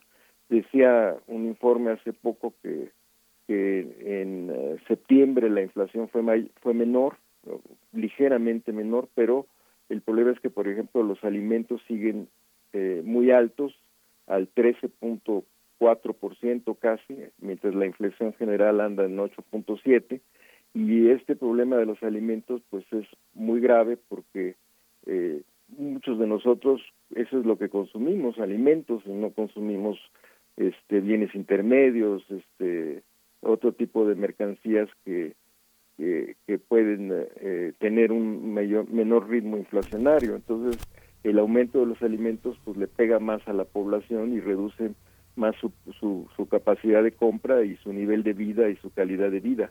Este es el problema que estamos enfrentando.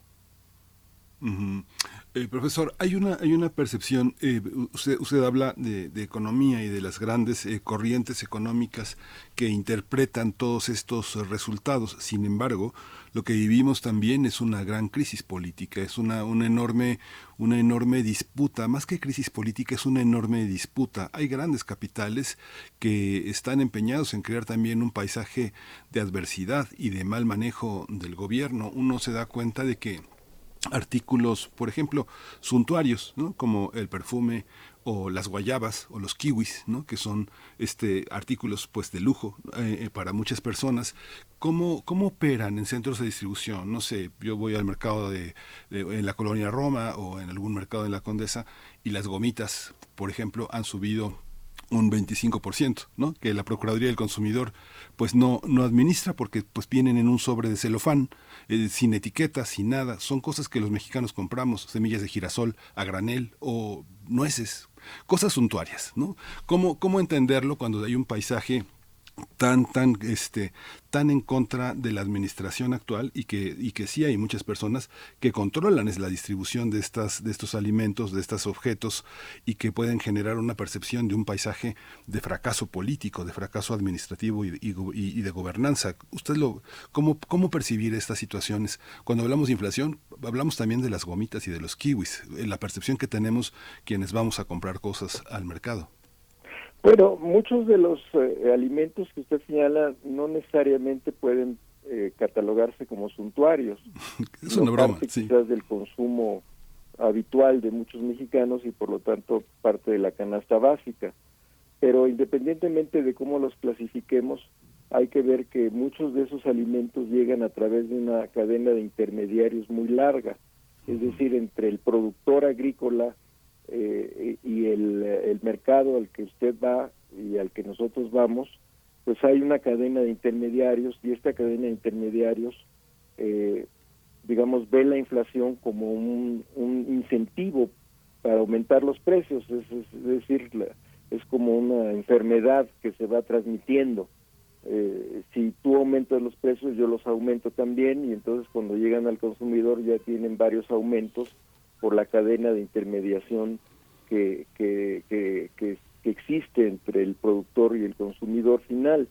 Entonces, este es el problema de la inflación, que es como, como una enfermedad que, que se reproduce por sí misma. Eh, por eso es muy importante que el gobierno eh, trate de in- intervenir para tratar de controlar los precios eh, eh, a través de diversas medidas que también incluyen aumentar la oferta de alimentos, tanto interna como externa, pero sobre todo interna, para que, por ejemplo, la tortilla, que es un bien indispensable, el maíz, que es con, el, con la que se produce, pues eh, no sufra aumentos y haya un mayor estímulo a los productores para que no decidan aumentar el precio de venta de su producto. Entonces, medidas como esta de alentar la producción y no restringirla, este, como sucede cuando aumentas las tasas de interés, es muy importante. Entonces, eh, estas medidas de aumentar la oferta de alimentos son o pueden ser muy, muy importantes para frenar la inflación. Profesor Saúl Escobar Toledo, bueno, para, para despedirnos de esta charla y por supuesto invitar a la audiencia a que se acerque a esta reflexión que se encuentra en saulescobar.blogspot.com, pues eh, ante, ante un escenario global se prevén acuerdos que puedan extenderse más allá de las fronteras, de la capacidad de cada uno de los gobiernos centrales, hacer pactos pues internacionales para frenar esta, esta cuestión de la inflación, para proponer vías en conjunto con más países, más países y no solamente, pues eh, como el caso de México, quedar a merced de lo que se decida en el gobierno central de los Estados Unidos. ¿Se ve esa posibilidad? Por lo pronto no, por lo pronto no, no veo ningún signo eh, de que haya voluntad de un acuerdo internacional, pero quizás la presión de la opinión pública, quizás la presión de las elecciones en Estados Unidos, quizás la presión de algunos gobiernos y de algunas instituciones y sobre todo de la sociedad civil podría forzar o podría influir para que este, hubiera algún esfuerzo internacional.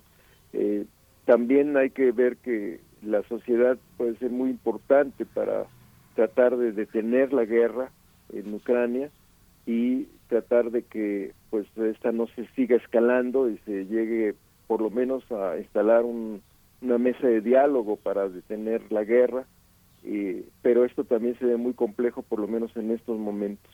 Entonces la situación internacional a nivel de acuerdos en estos momentos es muy sombría también, pero esperemos que la presión de la sociedad civil y de algunas instituciones y de algunos organismos pues puede ir cambiando las cosas. Pero eh, pues por lo pronto este fin de año, sobre todo en diciembre, pues eh, vamos a ver esta situación compleja de, de que va a aumentar la demanda porque la gente gasta más dinero en diciembre, pero al mismo tiempo va a provocar mayor inflación, de tal manera que eh, pues eh, es probable que a, principios del próximo año veamos una situación en la que la inflación no ha cedido.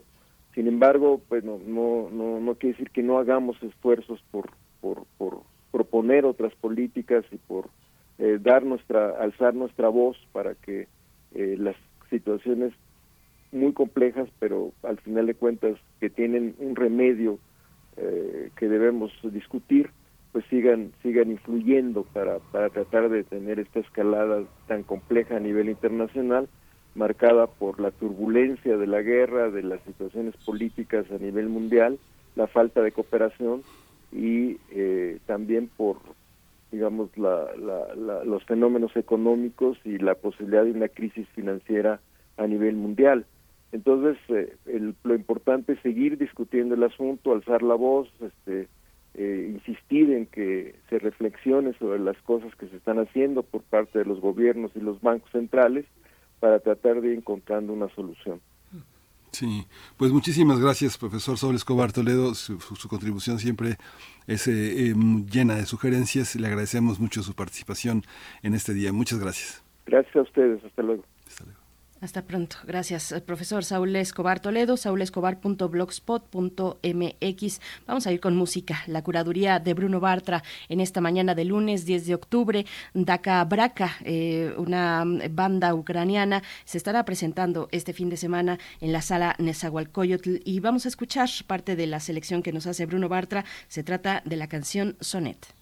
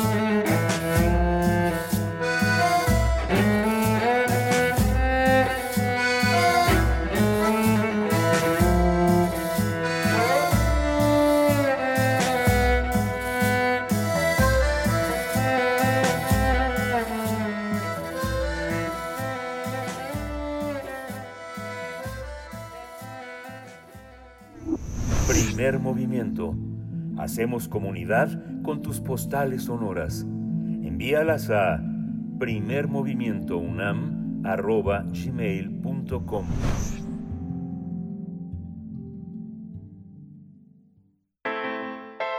Nota Internacional. Eh, han pasado más de siete meses de que Rusia invadió Ucrania.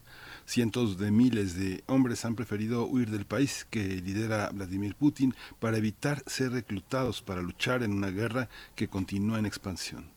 En días pasados, Putin dio un discurso en la Plaza Roja de Moscú donde proclamó que cuatro grandes porciones de, territorio ucraniano ahora serían parte de Rusia y aseguró que obtendría la victoria.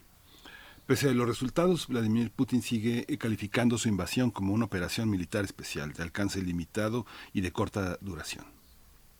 Así es, bueno, aunque en un inicio algunos rusos llegaron a apoyarlo, ahora ya no es así y evitan ir a la guerra. Este es el caso de los reservistas, de algunos grupos de reservistas. A esto se suma que los mismos hombres que están en campo de guerra han difundido videos que revelan cómo padecen eh, de mala alimentación, cuentan con armas viejas y falta de suministros médicos.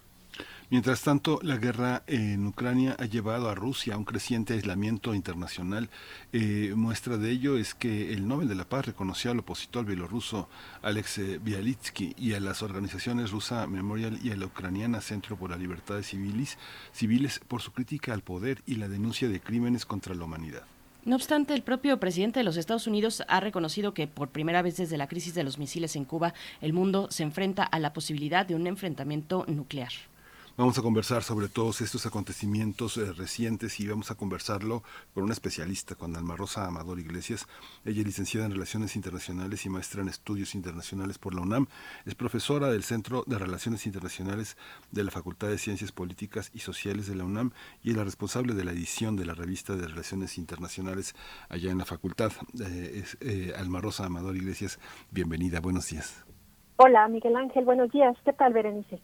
Buenos días, muy bien, eh, profesora, gracias por estar esta mañana con nosotros, dar seguimiento a esta cuestión. El punto más reciente, un bombardeo esta mañana en la capital de Kiev, en barrios céntricos de la capital, eh, por parte de las fuerzas rusas. ¿Cuál es la situación? ¿En qué punto se encuentra la situación desde su perspectiva, profesora Almarrosa? Pues estamos eh, presenciando un escalamiento bastante eh, terrible, muy preocupante de este conflicto en Ucrania que pues eh, parece que no no no va en descenso. Parece que la intensidad por parte de, ambos eh, bandos involucrados no está está en ascenso. Es eh, un escenario además pues enardecido muy eh, alimentado por una serie de eventos. El más reciente pues es esta acción de sabotaje que todavía no se acaba de definir bien a bien quién fue el responsable de la eh, el sabotaje, la explosión que eh, tiró este puente en Crimea, este puente que conecta a través del estrecho de Kerch la península de Crimea con territorio ruso, que es eh, muy importante en términos logísticos, sobre todo para el suministro de, elementos necesarios para esta operación militar especial, como bien refieren, a la que se de- denomina Putin, esta incursión en Ucrania. Y es una conexión que, bueno, era, era además un símbolo, no solamente es un eh, espacio de comunicación viable entre el espacio eh, ruso y la península, sino que eh, en términos simbólicos, pues era la joya de la corona, dicen algunos, ¿no? Es eh, un eh, puente que se construyó, pues, cuatro años después de la anexión de Crimea y que, pues, llevaba cuatro en funcionamiento, un puente muy largo, el más largo de Europa prácticamente, que permitía el, el tránsito de personas, de materiales, de, de, eh, mil elementos que ahora mismo está, pues, deteriorado, ¿no? Eh, es además ¿no? una cosa creo que creo que no es no es casual no el eh, viernes pasado fue el cumpleaños de Vladimir Putin cumple 70 años lleva más de 20 en el poder así que creo que es un mensaje muy claro de quien haya eh, pues puesto esos explosivos en el puente que además bueno se presta para múltiples interpretaciones no sabemos que en Ucrania hay una eh, gran porción de población prorrusa, pero que también en Rusia existe un gran sector pro-Ucrania, ¿no? El símbolo eh, que representa este puente, pues es una, una clara muestra de esta afectación al orgullo ruso, pero también es una señal para Vladimir Putin que eh, pues ha estado buscando a toda costa cerrar filas al interior de su círculo inmediato porque existe una clara oposición.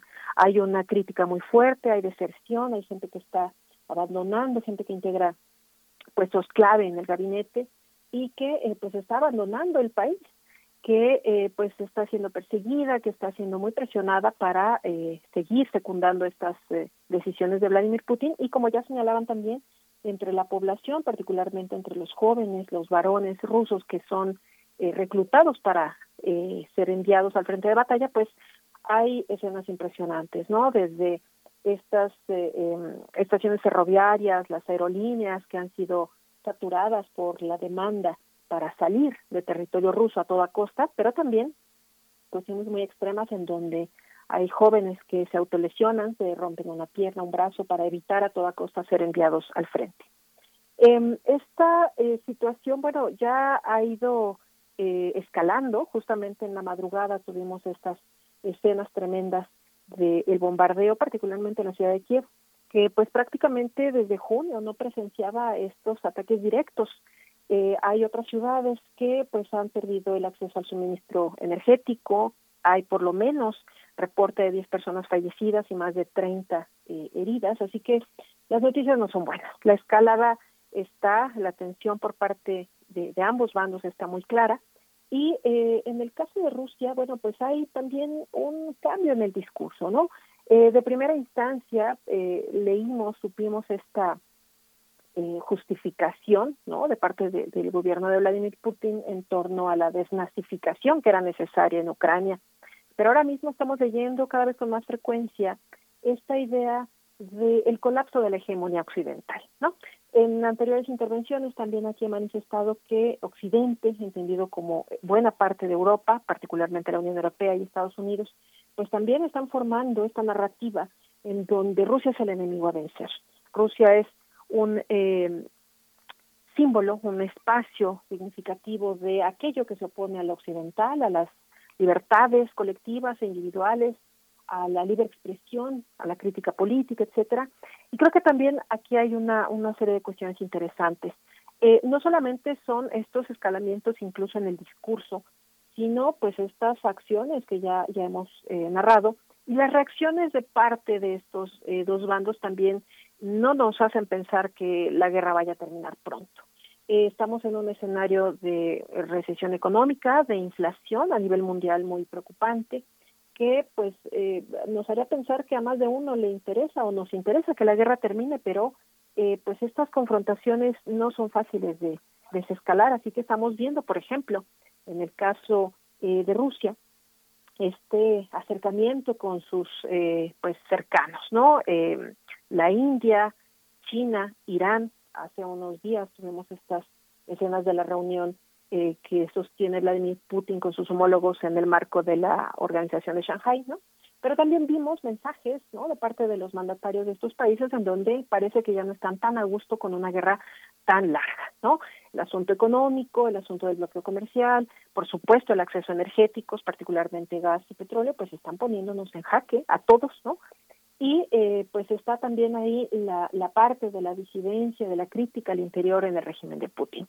Del lado eh, occidental hay una serie de actos, eh, de escenarios que también están siendo muy interesantes y nos hacen confirmar esta idea precisamente de que eh, Occidente de igual forma está conformando un bloque que tiene sí o sí que estar junto, tiene que estar reunido a pie juntillas y eh, pues ya tuvimos esta entrega del eh, Premio Nobel de la Paz, ¿no? Es eh, un mensaje muy claro, ¿no? Son críticos al régimen ruso, eh, tanto en Bielorrusia como al interior de Rusia, y hace unas horas se acaba de anunciar la entrega del premio Václav Havel, este, un premio que entrega la, la Unión Europea en aras precisamente de estos ejercicios de democracia, de crítica a todo lo que suena totalitario, ¿no?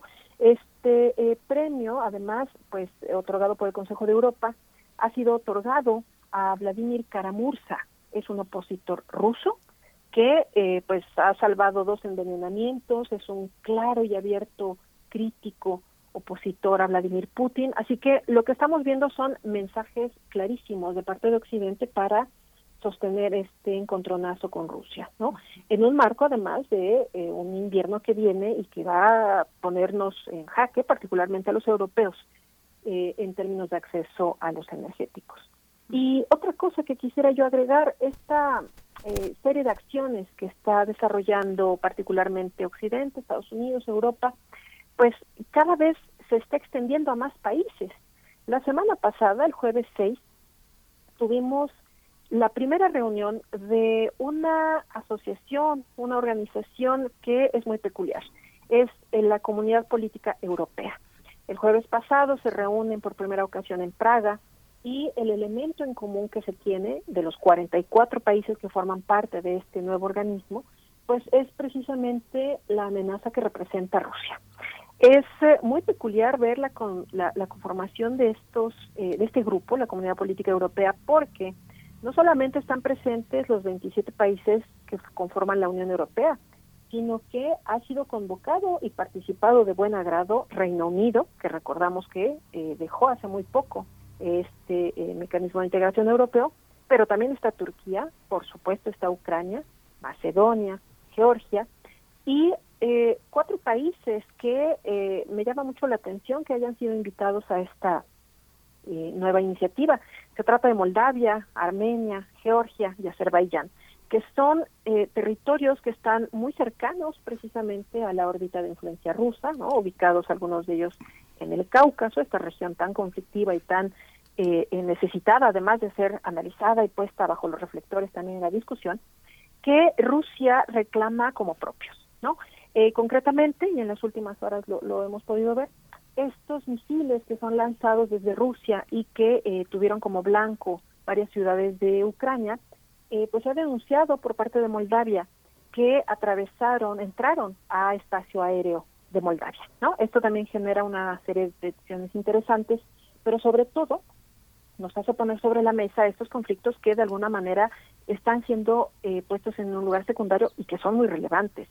El caso eh, de Moldavia es importante porque hay una región, Transnistria, que es peleada, es demandada por Rusia como parte precisamente del territorio ruso. Y desde hace varios años están en esa región apostados varios cientos de soldados rusos y eh, pues lo peculiar, y lo traigo a colación en este escenario de Ucrania, porque Transnistria eh, colinda precisamente con Ucrania, es la parte sur, suroeste ¿no? del territorio ucraniano, y eh, pues al tener presencia militar de soldados rusos, pero al atravesar estos misiles, este espacio aéreo de Moldavia, bueno, pues genera una serie de, de reacciones particularmente de la Unión Europea, que en la eh, reunión en el Consejo Europeo de junio del, eh, de este año, la más reciente reunión de la familia europea, se le ha otorgado a Moldavia el eh, denominador, la denominación de país candidato a incorporarse a la Unión Europea. De tal suerte que no solamente está trabajando Moldavia ya en el tren europeo, sino que está recibiendo recursos económicos, asesoría logística y un sinfín de apoyos precisamente para apoyar particularmente la llegada de eh, refugiados ucranianos, pero por supuesto todo lo que está detrás, ¿no? Eh, información que se comparte, logística que también se tiene que desarrollar en conjunto. Así que eh, lo que estamos viendo pues es justo esta ampliación de espacios en donde se convoca países que no solamente no tienen una cercanía geográfica expresa dentro de la Unión Europea o dentro de lo que conocemos como Occidente. Nadie pensaría que Azerbaiyán o, Georgia tendría que compartir algo con Occidente. Pero bajo el espectro, esta amenaza de la presencia de Rusia en Ucrania, por supuesto que son susceptibles de ser convidados a este banquete europeo, ¿no? Este banquete de, de eh, lo que se denomina la Comunidad Política Europea. Así que son eh, eh, particularmente elementos que nos hacen pensar no solamente estos mensajes, ¿no? Que se mandan al mundo y por supuesto a Rusia. Eh, no es una casualidad que la primera reunión de esta cumbre de la Comunidad Política Europea haya sido en Praga. Eh, Praga es actualmente quien ostenta, bueno, eh, la República Checa es el país que ostenta actualmente la presidencia de la Unión Europea, pero recordemos que eh, la República Checa, antes de ser República Checa, fue Checoslovaquia, ¿no? Y eh, Checoslovaquia fue un país invadido por Rusia tenemos ahí ríos de tinta que han corrido al respecto, así que estas señales, estos mensajes que se mandan al resto del mundo y que eh, pues hacen eh, pensar que eh, la idea de fondo es acorralar a Rusia precisamente y agotar todos sus recursos, ¿no? tanto internos como con el exterior, para eh, poder eh, pues terminar esta guerra lo antes posible. Pero eh, finalmente de ambos lados estamos viendo estos discursos muy incendiarios, ¿no? Rusia, Putin ya dijo que eh, esta eh, situación de los eh, bombardeos seguramente continuará ante la escalada que Occidente está desarrollando en Ucrania, ¿no? Así que el escenario no es nada halagüeño y una vez más la población civil, la gente de a pie la que queda en medio. Muchas personas que originalmente vivían en Kiev y que al inicio de la guerra habían salido, regresaron ante esta ubicación del conflicto en la región eh, este de Ucrania pero ante los eh, bombardeos de estas eh, horas muy recientes, bueno, pues mucha gente había regresado y ahora mismo está en situación de emergencia. Y a esto le agregamos el eh, descubrimiento de estas fosas clandestinas hace unas semanas, la evidencia de tortura antes de ser asesinados, bueno, eh, eh, la, situación es muy tensa, ¿no? Eh, los observadores de organizaciones no gubernamentales, asociaciones en pro de los derechos humanos, de la libertad política y de expresión, están presentes en Ucrania, pero el trabajo es, es muy amplio. Creo que a nivel diplomático también estamos teniendo pues un serio rezago, ¿no? Por parte eh, de, de organizaciones como Naciones Unidas que, bueno, finalmente llama, ¿no? A estas reuniones con mina la construcción de la paz y todo este asunto, pero en términos prácticos estamos viendo que pues el, la voz cantante la está llevando la Unión Europea particularmente, que también muestra grandes diferencias entre sus integrantes, y por supuesto eh, la, la OTAN, ¿no? El, la la eh, probabilidad, ¿no? De que Ucrania se incorpore a la OTAN, bueno, pues es algo que está, por supuesto, ahí como telón de fondo, así que eh, pues es un escenario muy preocupante, creo que muy adverso en términos de derechos humanos, pero eh, sobre todo en este contexto de, inestabilidad económica, creo que las dos partes deberían estar considerando eh, llegar a un punto medio para terminar esto, porque a nadie conviene que la guerra siga por más tiempo.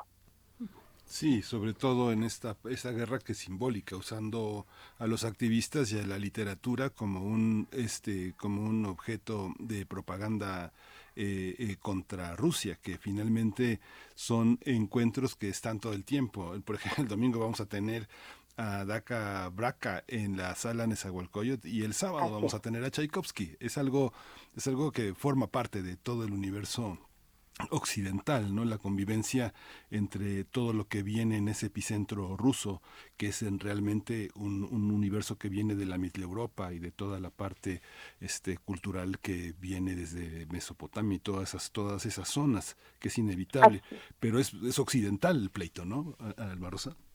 Exacto, Miguel Ángel, me, me, y me encanta que traigas a colación este estos datos, ¿no? Porque entonces estamos ante una situación de, de, de, mucho más fondo.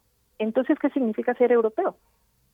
Por una parte, ¿no? El, el, trasfondo dentro de la Unión Europea eh, y, el entendido de lo que significa ser europeo significa, bueno, estar a favor de la libertad, la democracia, los derechos humanos, la representatividad y todo este asunto, ¿no?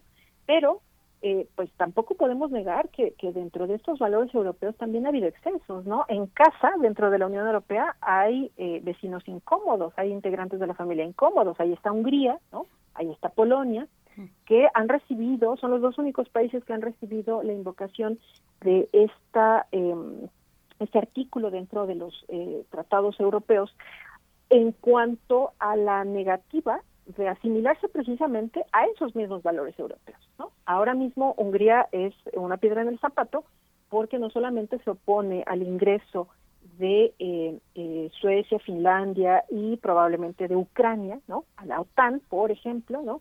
Pero dentro del esquema de la Unión Europea también deja mucho que desear, ¿no? Hace eh, una, una semana aproximadamente tuvimos una nueva manifestación de estas eh, afectaciones a la libre elección, en este caso de las mujeres, ¿no? Porque en Ucrania, perdón, en, Hungría, eh, el, el, aborto como tal no está del todo despenalizado. Y el nuevo agregado que eh, Víctor Orbán pone sobre la mesa es el hecho de que una mujer puede, estaría en posibilidades de abortar sí y solo sí previamente escucha los latidos del corazón del feto en formación. O sea, y, y en ese sentido, bueno, creo que eh, no solamente el jalón de orejas viene de parte de la Unión Europea para un integrante de la familia, sino que lo que nos pone a considerar es entonces qué significa ser europeo.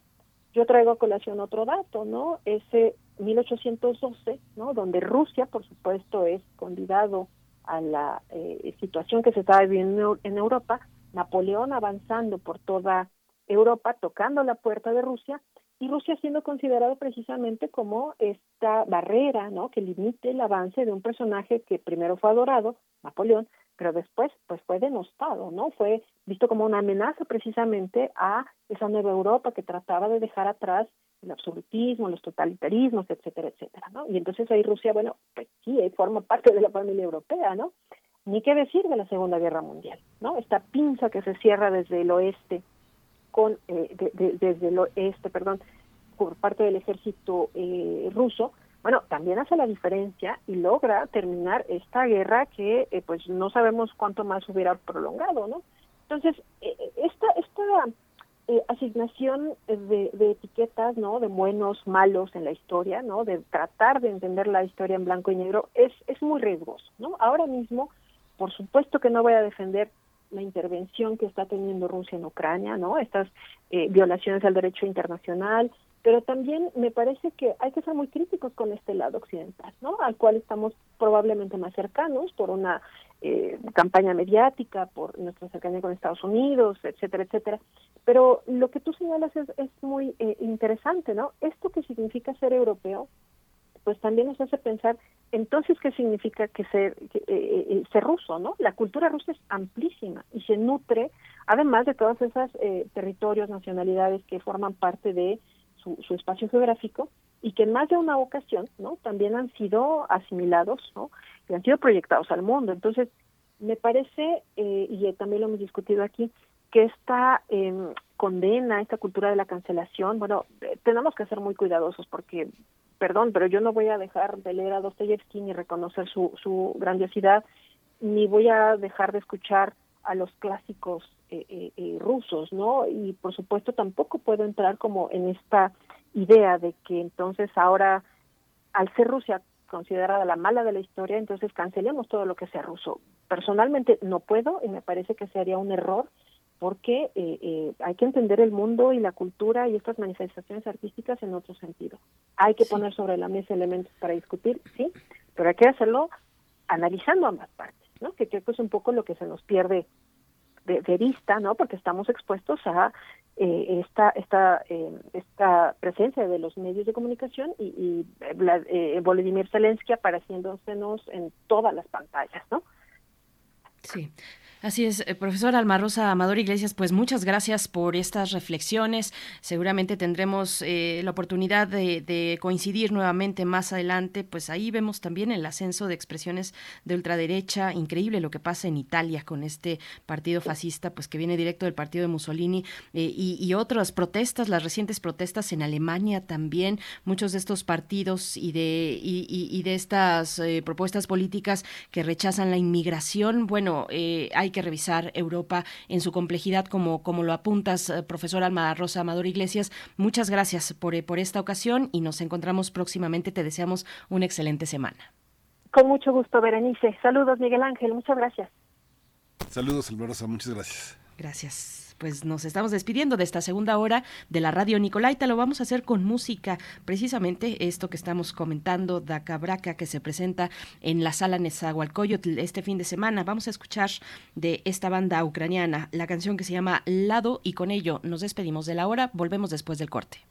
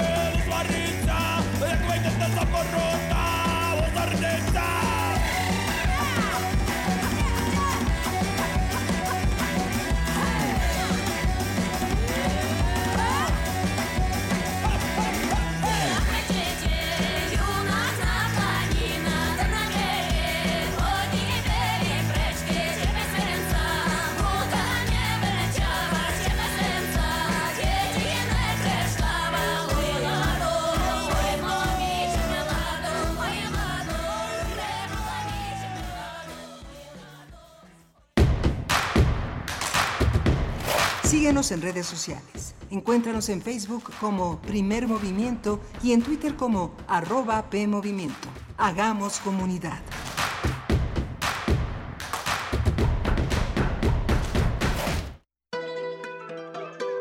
El Festival Cultura UNAM se posiciona como uno de los proyectos culturales más grandes e importantes de la Ciudad de México y tus oídos tienen un pase VIP para él. Radio UNAM te invita a escuchar su cobertura especial Festival Cultura UNAM. Síntesis en radio. Entrevistas, resúmenes y comentarios respecto a esta nueva propuesta para la vinculación de artistas y espectadores. Conducen Iván Martínez y Gabriel Martínez. Lunes a viernes a las 17 horas. Retransmisión sábados y domingos a las 16.30 horas. Por el 96.1 de FM. El arte por el arte. Radio UNAM. Experiencia sonora.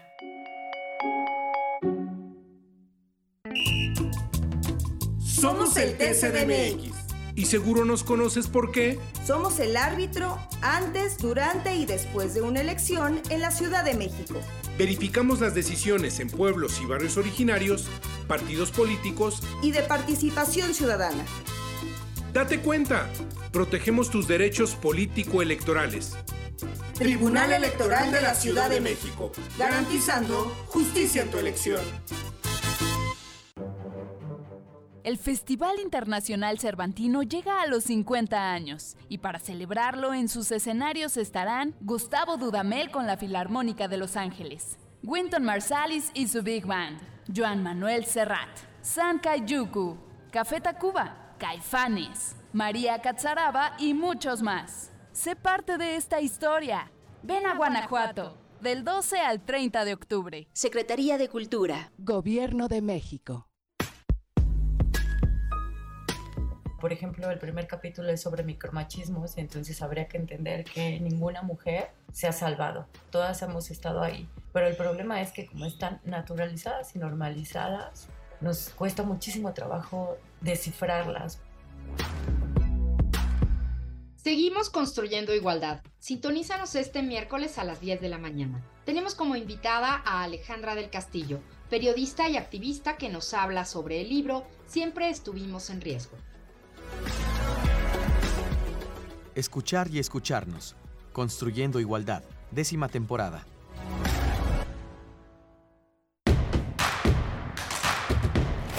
Encuentra la música de primer movimiento día a día en el Spotify de Radio UNAM y agréganos a tus favoritos.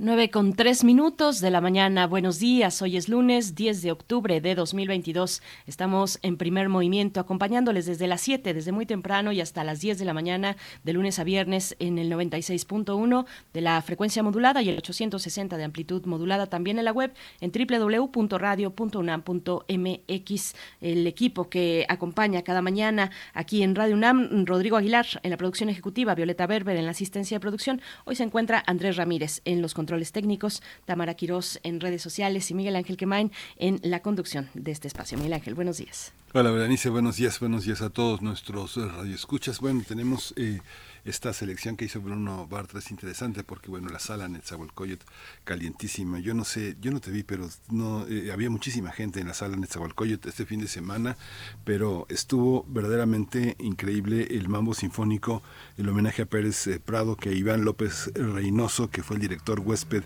de la Orquesta Filarmónica de la UNAM, le, le rindió a Pérez Prado. Fue una sala totalmente, bueno, tota, casi totalmente llena, no totalmente llena, pero un lleno impresionante este en los pisos que componen la, la sala, una, una, una, una noche de una noche de sábado eh, verdaderamente increíble. También estuvo el, el, el, domingo, pero yo no fui el domingo, sino fui el sábado. Pero ¿te diste la vuelta? Sí, yo fui el día de ayer. Ah, Estuve el día de ayer, sí. Fantástico, fantástico. eh, con arreglos de distintos eh, compositores. Bueno, fue el programa número 4 de la tercera temporada 2022 de la Orquesta Filarmónica de la UNAM en la sala Neza- Nezahualcóyotl este sábado y domingo pasados.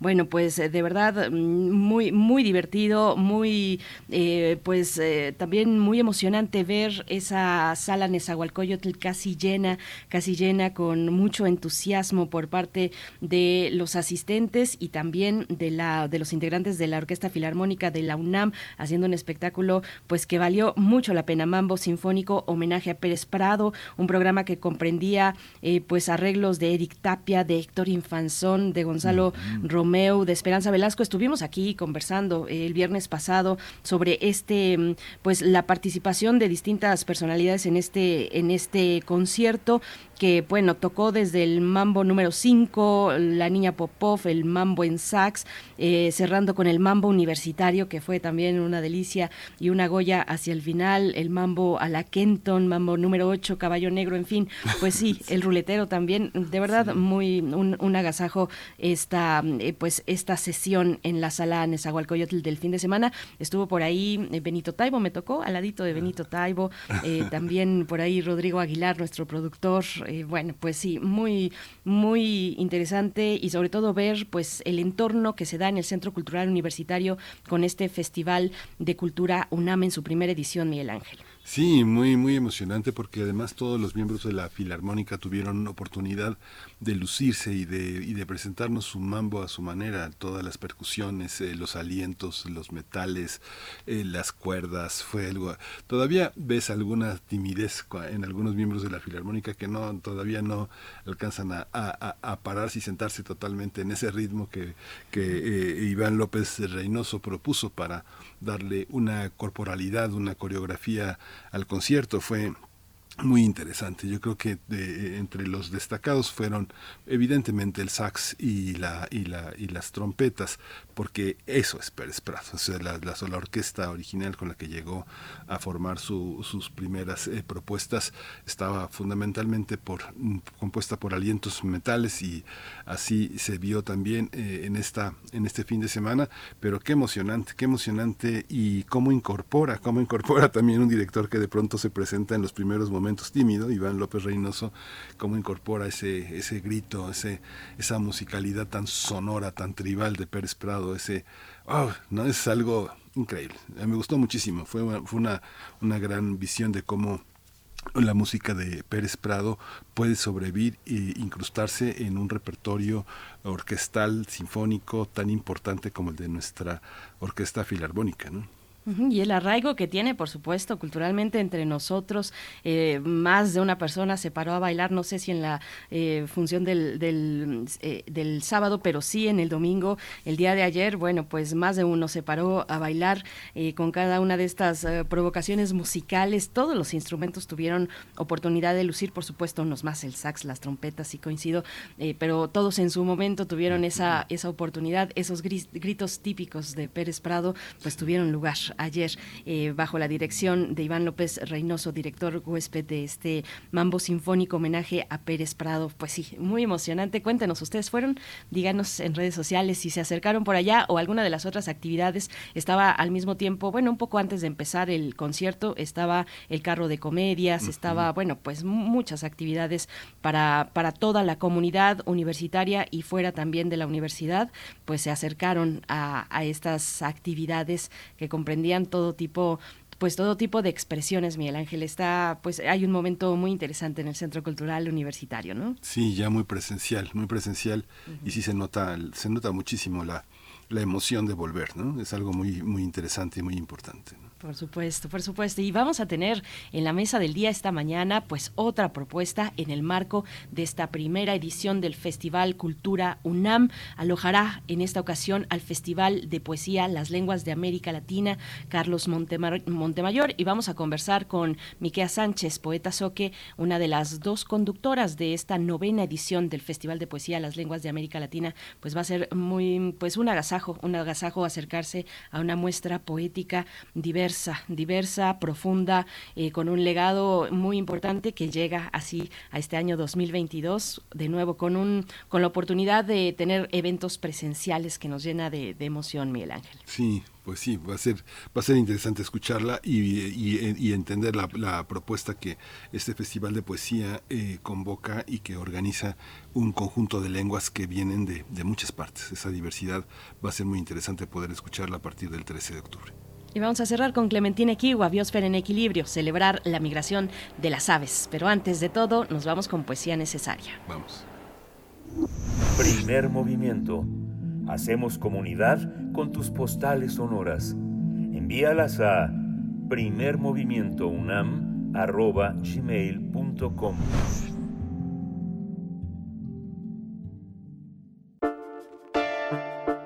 Es hora de Poesía Necesaria.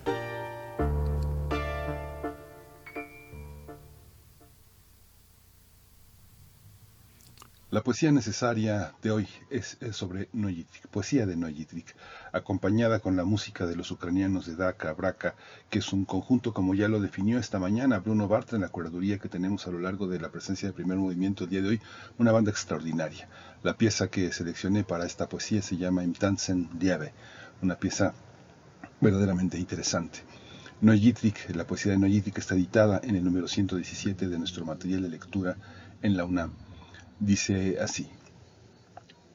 Un perro lejano, ansioso, un niño que despierta, amarrado por un dolor, por un terror incomprensible, zumbidos, presencias, fuegos que se fueron, fuegos de amor. Todo cae sobre la luz del insomne. Hace de su noche un claro de ansiedad. Terminar pronto. Hora de comer. Formando un ala o un cuerpo de cuervo, los pájaros cortan el aire como una quilla de barco. Corta las aguas, devoran el cielo y el mar. Amanecen seguros de su destino.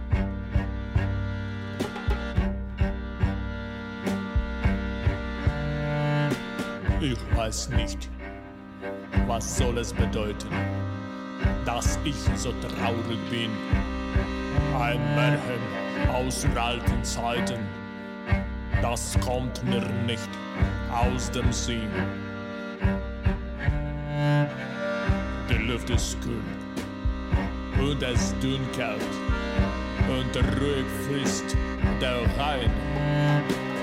Der Gipfel des Berges funkelt im Abendsonnenschein.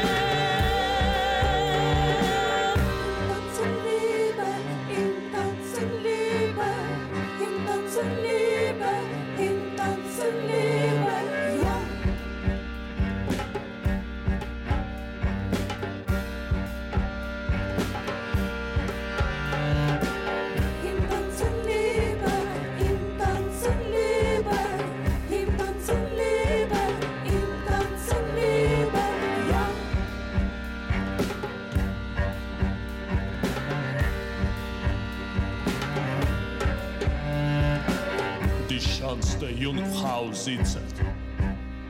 Dort oben. Wunderbar. Ihr goldenes Geschmeide blitzert. Sie kämmt ihr goldenes Haar. Sie kämmt es mit goldenem Kamme und singt ein Lied dabei.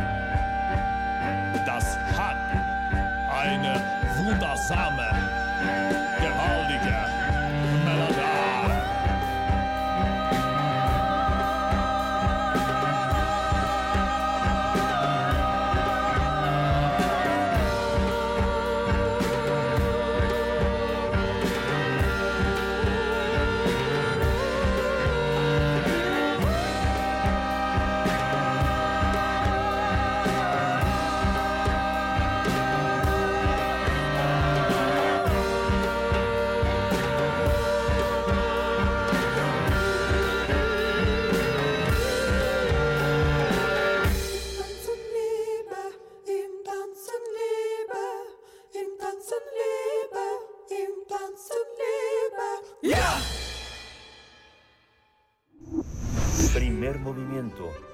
Hacemos comunidad en la sana distancia.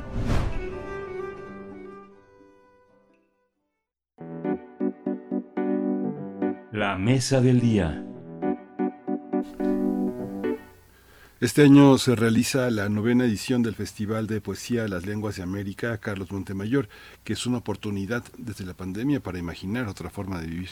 El recital que tendrá lugar el 13 de octubre de 2022 a las 17.30 horas en la sala Netzahualcoyotl del Centro Cultural Universitario es organizado por la Universidad Nacional Autónoma de México a través del Programa Universitario de Estudios de la Diversidad Cultural y la Interculturalidad, el PUIC, y también en colaboración con la Dirección de Literatura y, y Fomento a la Lectura.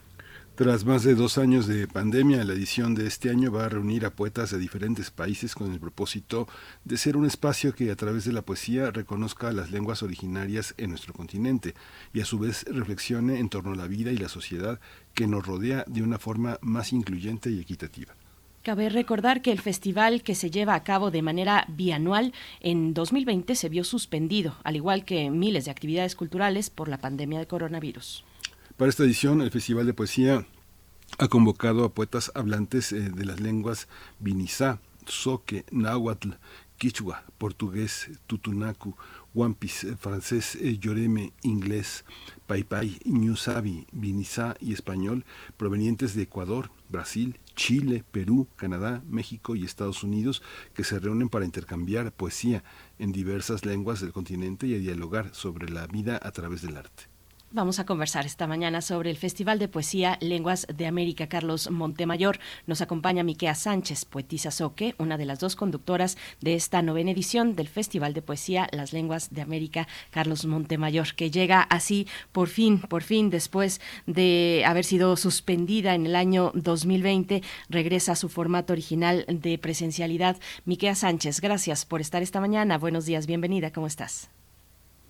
Hola, ¿qué tal? Buen día. Buen día, cuéntanos, eh, cómo, cómo va a ser la, la conducción de este, de este festival de la, de la palabra. ¿Qué se espera de esta diversidad lingüística? ¿Va a ser acompañada también de otras actividades periféricas al propio, al propio recital? Sí, bueno, eh, lo principal va a ser pues este festival de poesía con estos poetas maravillosos que, bueno, son una representación importante de las lenguas del continente americano y creo que uno de los festivales más importantes a nivel América y que reúne voces muy importantes de la poesía. Ujú. Miqueas, eh, bueno, pues regresan con esto después de eh, una edición suspendida en el año 2020 eh, y, y regresan a la presencialidad. Pues, ¿qué reflexión hay en torno a ello, Miqueas, en torno al reencuentro, a la lengua y su sonoridad, a su lírica a través de la poesía en un espacio pues que es propicio para ello, como lo es la sala Nezahualcóyotl del Centro Cultural Universitario? ¿Qué significa volver de nuevo, pues, por fin a la presencialidad, Miqueas? Pues es un acontecimiento muy importante, sobre todo para el reconocimiento que tienen las lenguas originarias en América que estén a la par con otras lenguas que tienen mayor prestigio, pero que no por ello tienen una diferenciación muy marcada. Creo que es un espacio muy importante para posicionar las lenguas a la par de cualquier otra lengua en América, pero también en el mundo.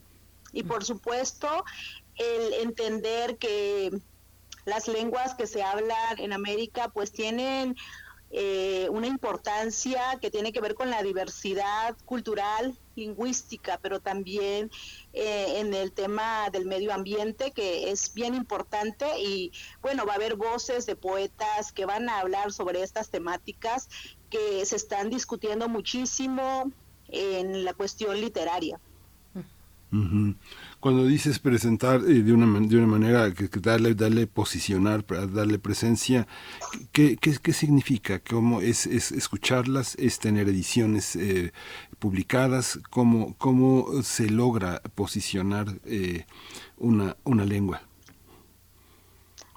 Bueno, a nivel general en, en el país y en el continente, pues las lenguas han tenido una vitalidad que se ha ido reconstruyendo a lo largo de los últimos años, justo en el papel del arte, que es bien importante, porque los poetas, los artistas están haciendo esa reposición de la, de la lengua, ese reposicionamiento que de alguna manera ha sido pues vulnerado por el racismo, tal vez también por la discriminación.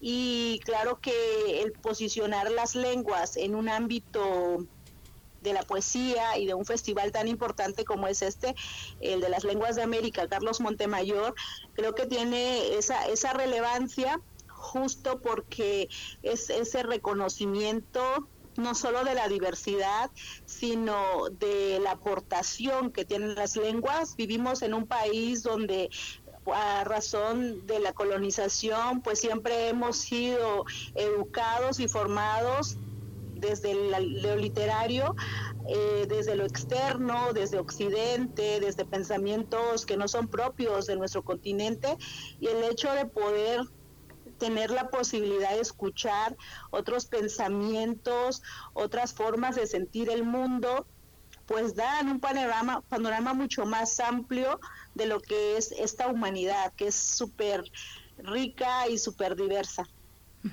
Miqueas, a mí me gustaría también que nos compartas un poco sobre eh, pues el valor de la oralidad, el peso de la oralidad en las lenguas diversas eh, de América, de las Américas, en las lenguas originarias, que no todas o no necesariamente todas se expresan en lo escrito y de ahí también pues hacernos reflexionar sobre el peso de, de lo del oral, de la oralidad en la poesía, de la poesía de lenguas, lenguas originarias, Miqueas.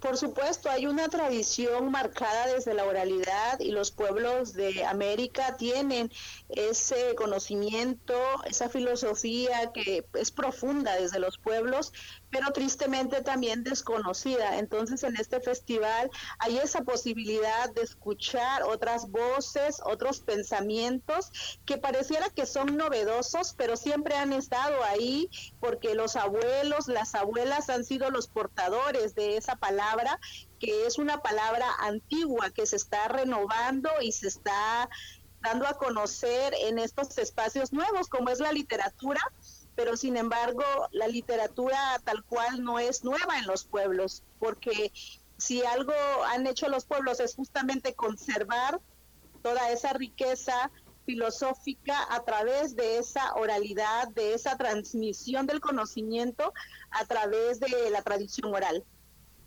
Ujú.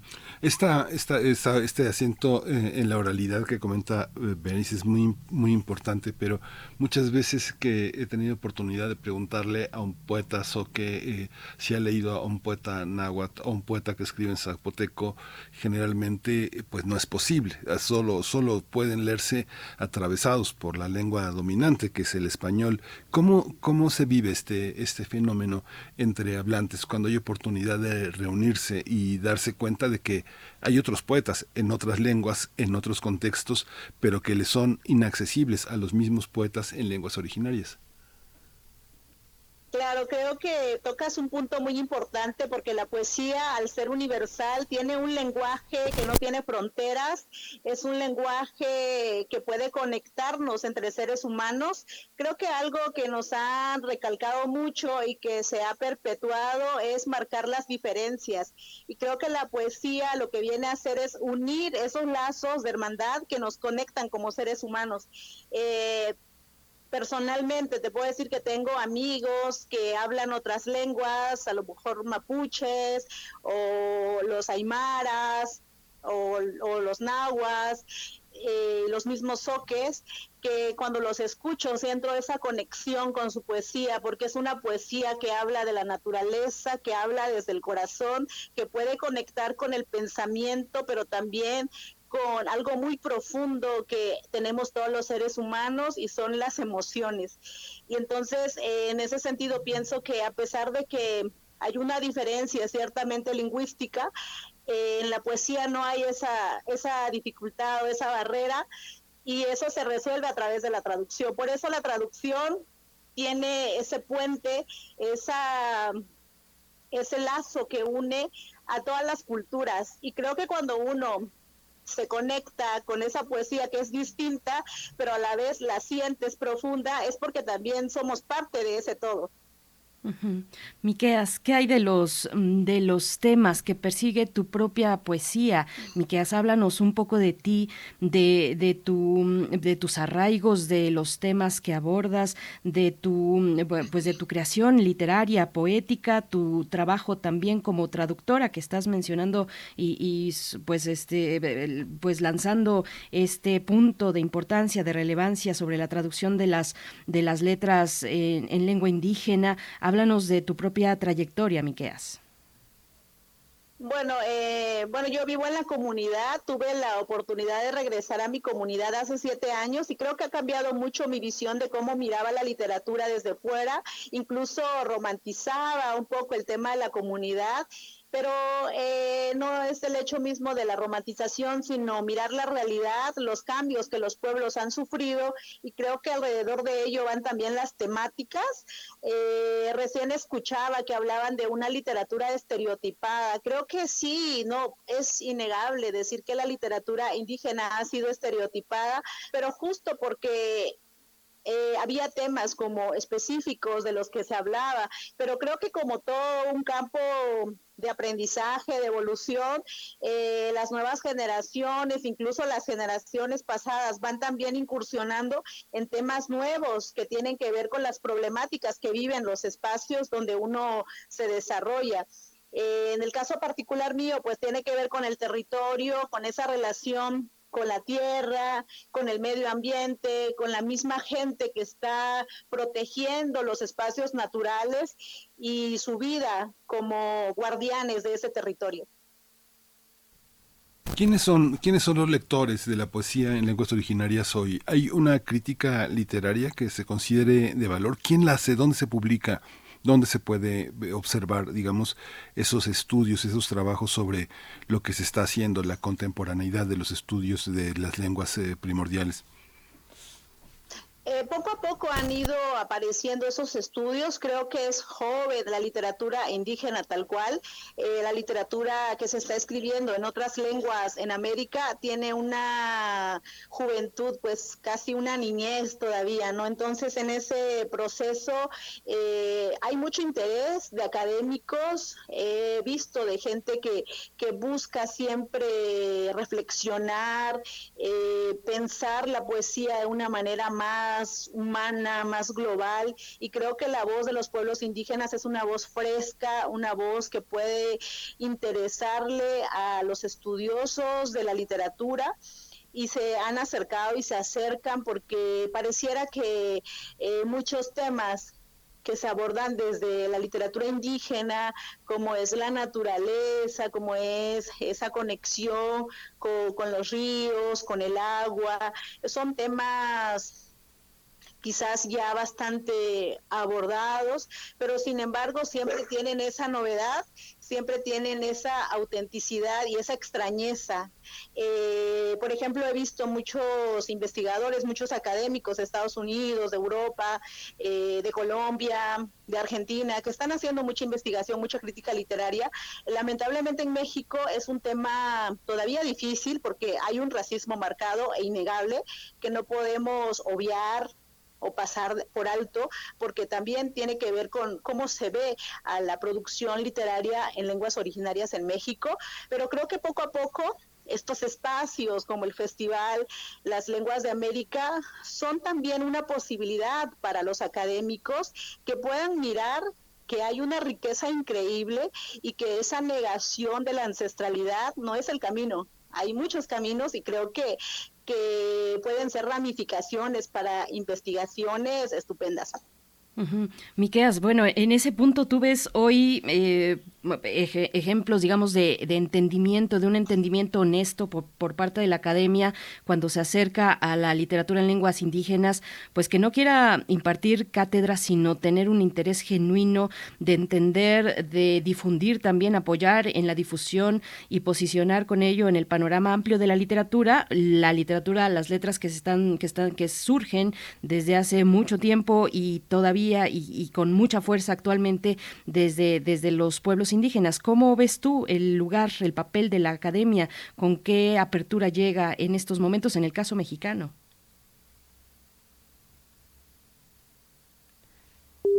Uy, yo no estoy escuchando a Miqueas, creo que se nos cortó. Se nos cortó la llamada con Miqueas Sánchez, el poeta Soque. Estás por ahí, Miqueas. Si puedes retomar desde el principio porque te nos fuiste en la comunicación unos segundos. Ah, oh, perdón. Ah, bueno, decía que veo más apertura. Actualmente veo un espacio vasto. Creo que mucha gente también investigadora lo está viendo, está viendo esa posibilidad de poder hacer investigación, de poder hacer crítica literaria desde el trabajo de muchos escritores en lenguas originarias. Miqueas, ¿sigues ahí? Es que se pierde, se pierde, se va a la oscuridad de la... del- de- de- Bueno, en la así- oscuridad de la tecnología, Miguel Ángel. Sí, la oscuridad no de te la nos vayas tú también.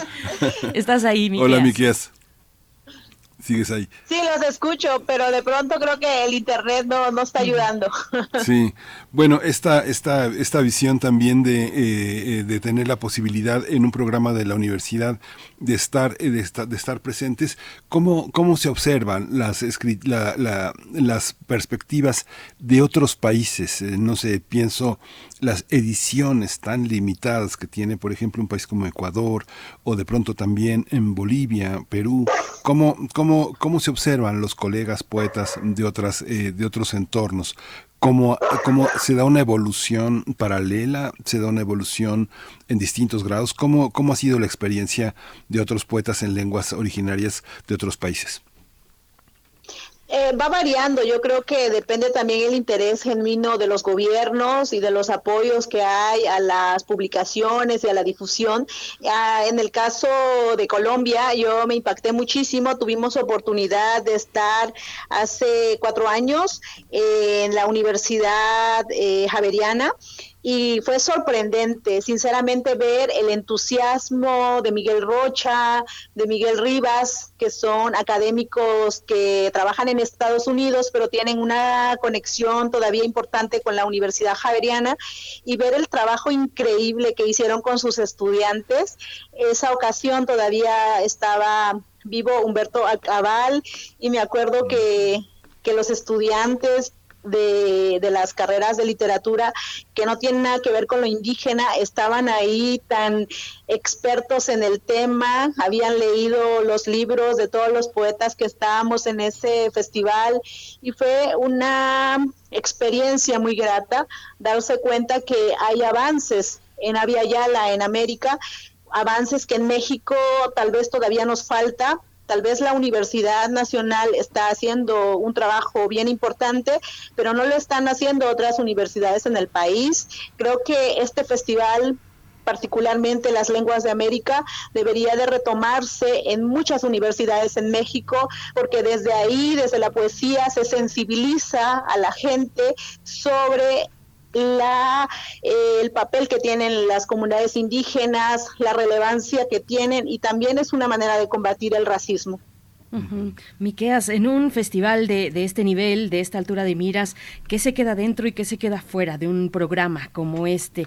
¿Cómo, ¿Cuáles son los criterios, pues sí, los criterios para diseñar una propuesta cuando las posibilidades pues son tantas expresiones orales ricas eh, por donde se voltea a ver? Mm, ¿Cómo, ¿Cómo se le hace? ¿Qué se queda dentro y qué se queda fuera, Miqueas?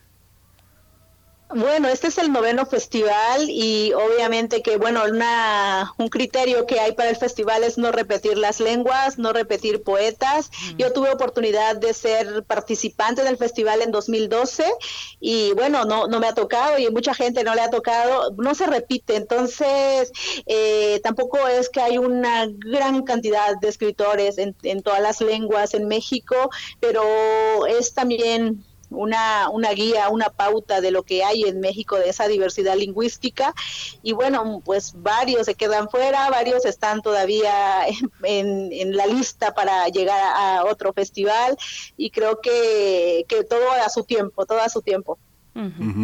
Mucha gente cree que va a encontrar en la literatura escrita en lenguas indígenas un equivalente a Juan Rulfo o a García Márquez y es otra cosa. Hay otra, hay otra, eh, otro espíritu que la literatura occidental eh, ha, impregnado en la mayoría de nosotros que somos hispanohablantes o anglófonos o francófonos, no, no, no importa. Pero en esta, en esta visión tendríamos que entender la literatura de otra manera. Son otros códigos y otras maneras de, de expresarse, como cuando la historia se ve desde otros puntos de vista y no la historia escrita por los vencedores. ¿Esto tú lo consideras así, esta, esta idea que te propongo, Miqueas? Sí, sin duda, totalmente de acuerdo. Creo que hay una perspectiva que viene desde dentro, que no es desde el ente del investigador o el que mira a los pueblos como objetos de estudio o como informantes. Ahora son estos personajes que antes porque hay que decirlo, en los pueblos indígenas la educación llegó tarde, la alfabetización tendrá tres generaciones, cuando mucho, y por supuesto en estos procesos ha habido un acercamiento de nuevas generaciones en distintos ámbitos de la ciencia, de las artes, de la literatura, y en esa incursión, pues por supuesto que hay grandes talentos y hay visiones muy distintas del propio mundo que antes no podían mirarse y tal vez por eso se mira de una manera un poco distinta porque no hay una historia que pueda hacer estas marcaciones de lo diferente. Pero por supuesto que son miradas muy importantes porque aportan justo porque son novedosas, es como las miradas de los niños, que son miradas de sorpresa, pero que también en esa sorpresa está esa humanidad que tiene cargas culturales, históricas y emocionales profundas.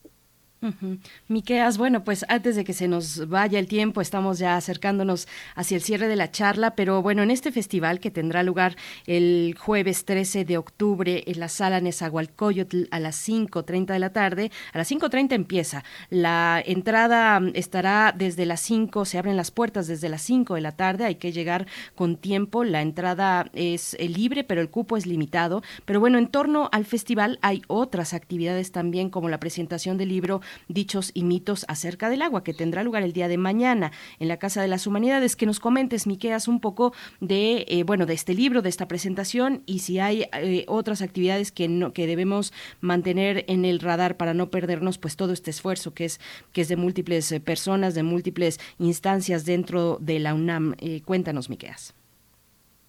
Sí, es muy importante que vayan a la presentación de este libro porque justo reúne las voces del pensamiento alrededor del agua, que es un tema vital para el mundo, el agua, y bueno, una recopilación de Francisco Bárcenas e Irma Pineda, eh, una poeta y un investigador zapotecos muy importantes en Oaxaca, y que bueno, nos van a presentar esta, este pensamiento, esta filosofía. Antes se hablaba no de solamente creencias que tienen los pueblos, pero ahora ya se habla de que es una filosofía, es una forma de sentir, de percibir el mundo que tiene un impacto muy importante y creo que justo para entender el tema ambiental, para entender la crisis climática, para entender la problemática que está atravesando nuestro planeta, hay que entender cómo los pueblos perciben estos elementos naturales y cómo es la relación hacia ellos. Entonces, pues súper invitadísimos para que asistan, si es posible, a la presentación de este libro.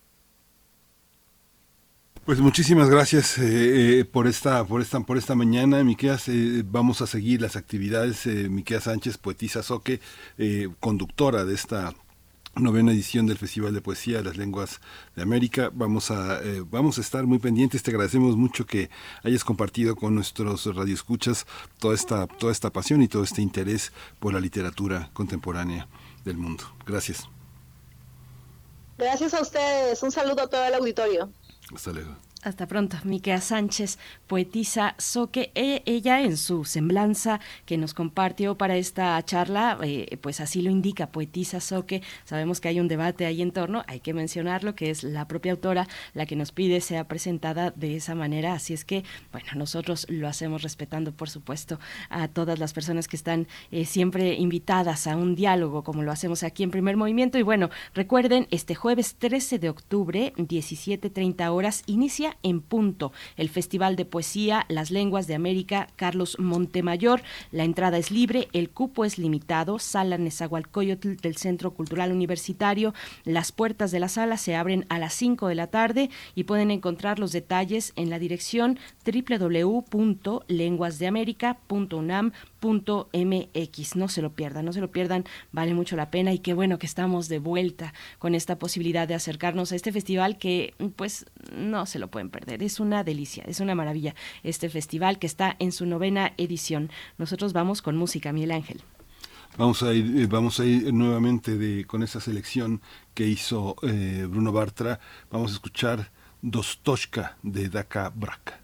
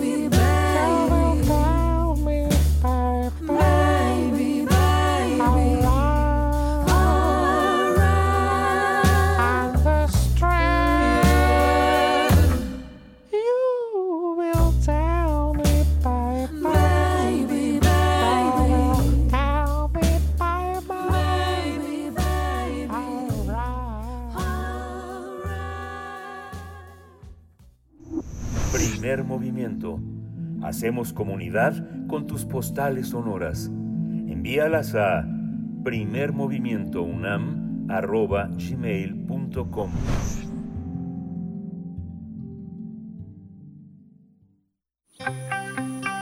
Biosfera en equilibrio.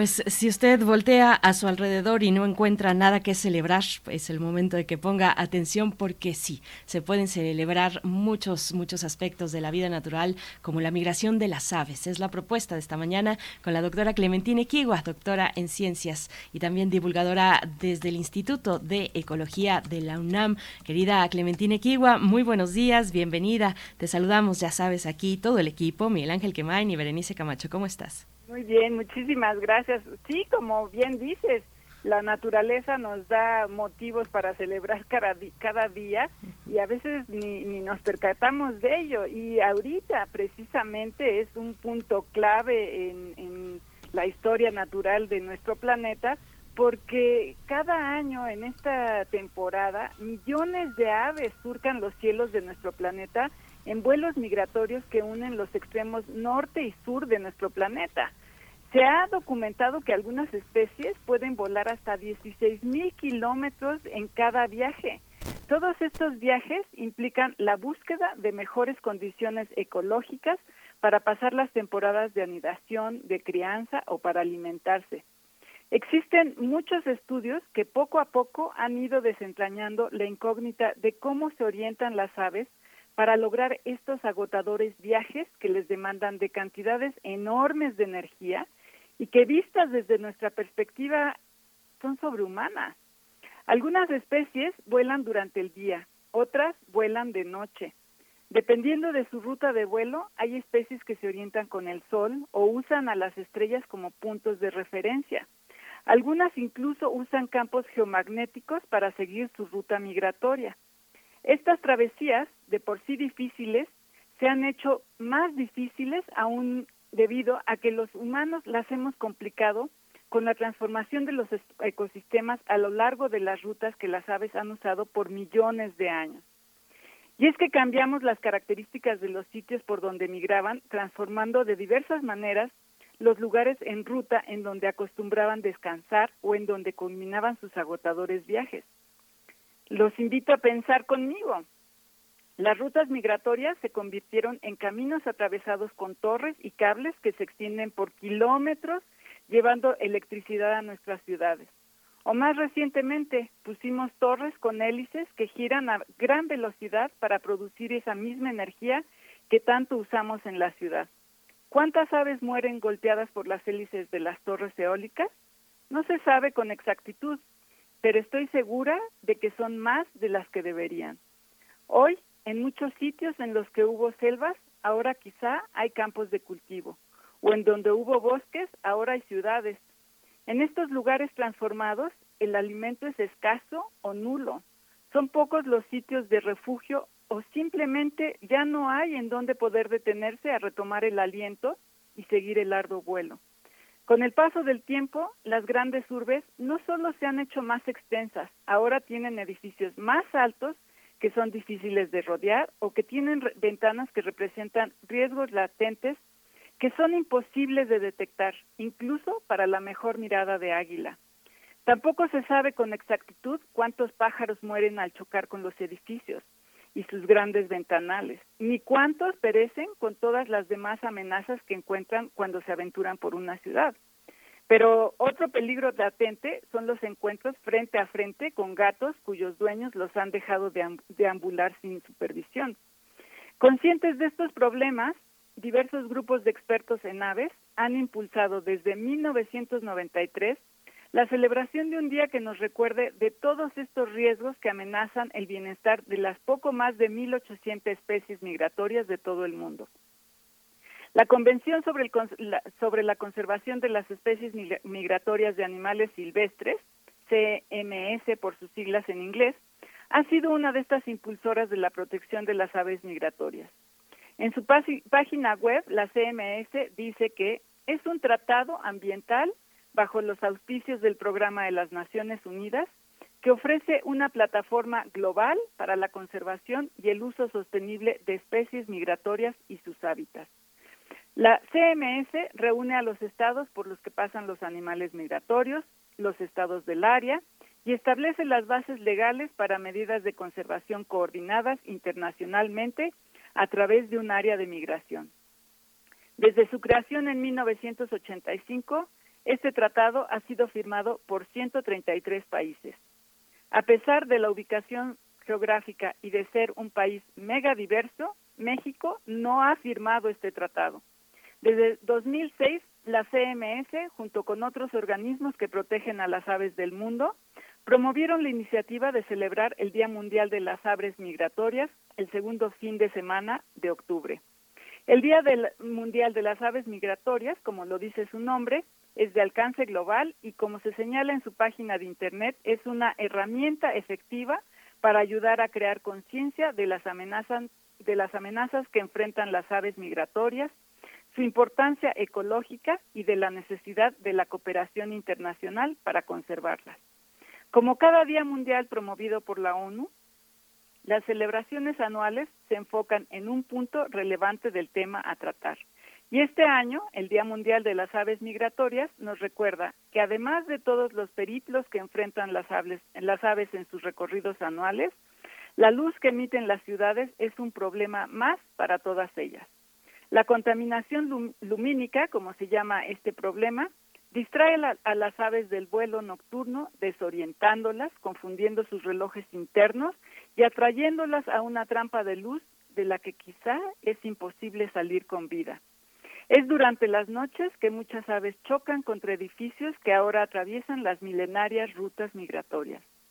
Tan solo ayer, en un campus universitario de los Estados Unidos, una monitora de aves registró la muerte de 57 pájaros muertos de 17 especies diferentes que chocaron con edificios del campus.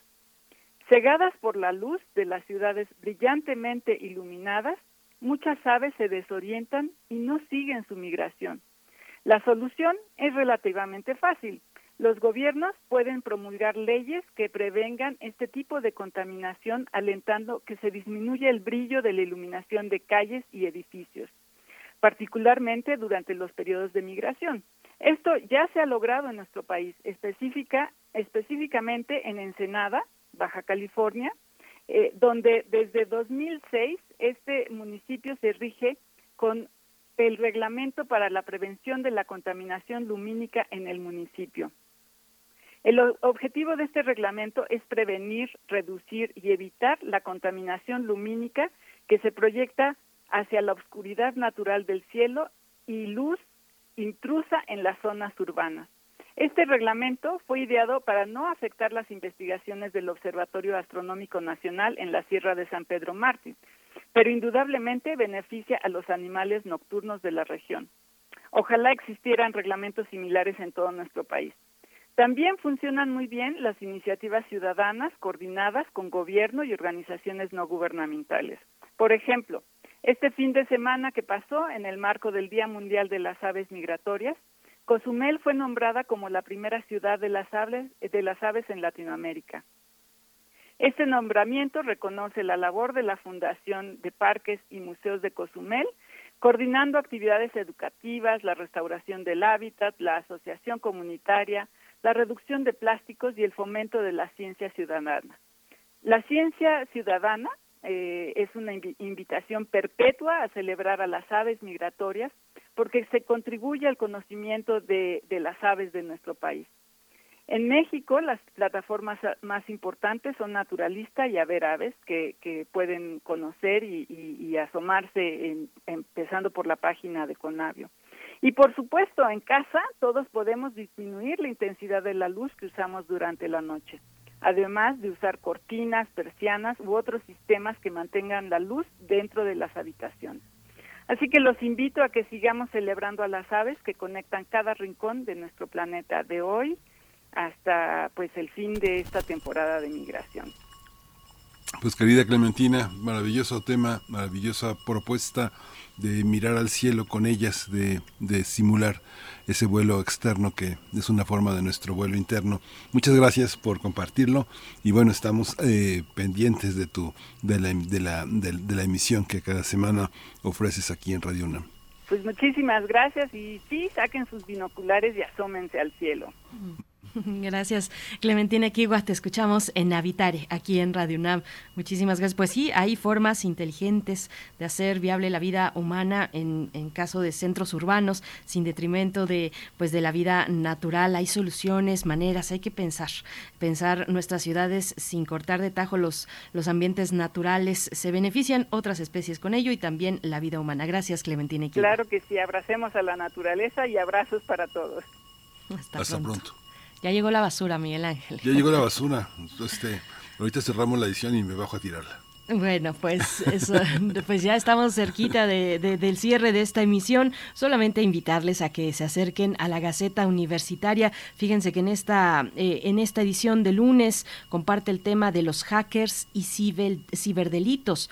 Todos somos vulnerables. Es la manera en la que titula su entrega de esta ocasión la Gaceta de la UNAM, gaceta.unam.mx. Nos da, entre otras cuestiones, bueno, la situación, el estado del arte, por decirlo de alguna manera, pero también nos da eh, algunos ejemplos de eh, cómo reducir riesgos ante un eventual ataque cibernético, comprobar que la, eh, la web en la que navegamos pues cuente con certificados, tener actualizados los sistemas operativos, programas, aplicaciones, descargar documentos y programas solo desde sitios de confianza, utilizar contraseñas seguras también en todos los dispositivos, bueno, entre otras acciones eh, que podemos utilizar, emplear para reducir riesgos de un ciberataque y nos pone también la Gaceta, nos informa pues con los distintos tipos de ciberataques que, se tienen ubicados, el malware, un virus, los gusanos, los troyanos, el spyware o eh, programas espía, el doxing, el phishing, hay una gran diversidad, van a, a encontrar todas ellas si se acercan a esta edición de la Gaceta de la UNAM. Nosotros estamos ya para despedirnos, nos vamos a ir con música de Daca Braca Alam- Alambari, es la canción de cierre para este lunes 10 de octubre. Miguel Ángel, muchas gracias. Muchas gracias a todos. Esto fue Primer Movimiento. El mundo desde la universidad.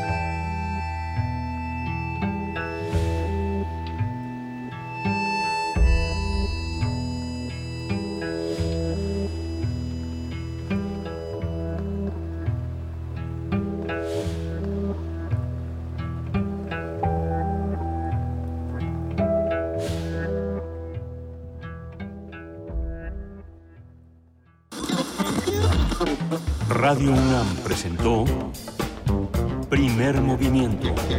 El mundo desde la universidad. Con Berenice Camacho y Miguel Ángel Gemain en la conducción.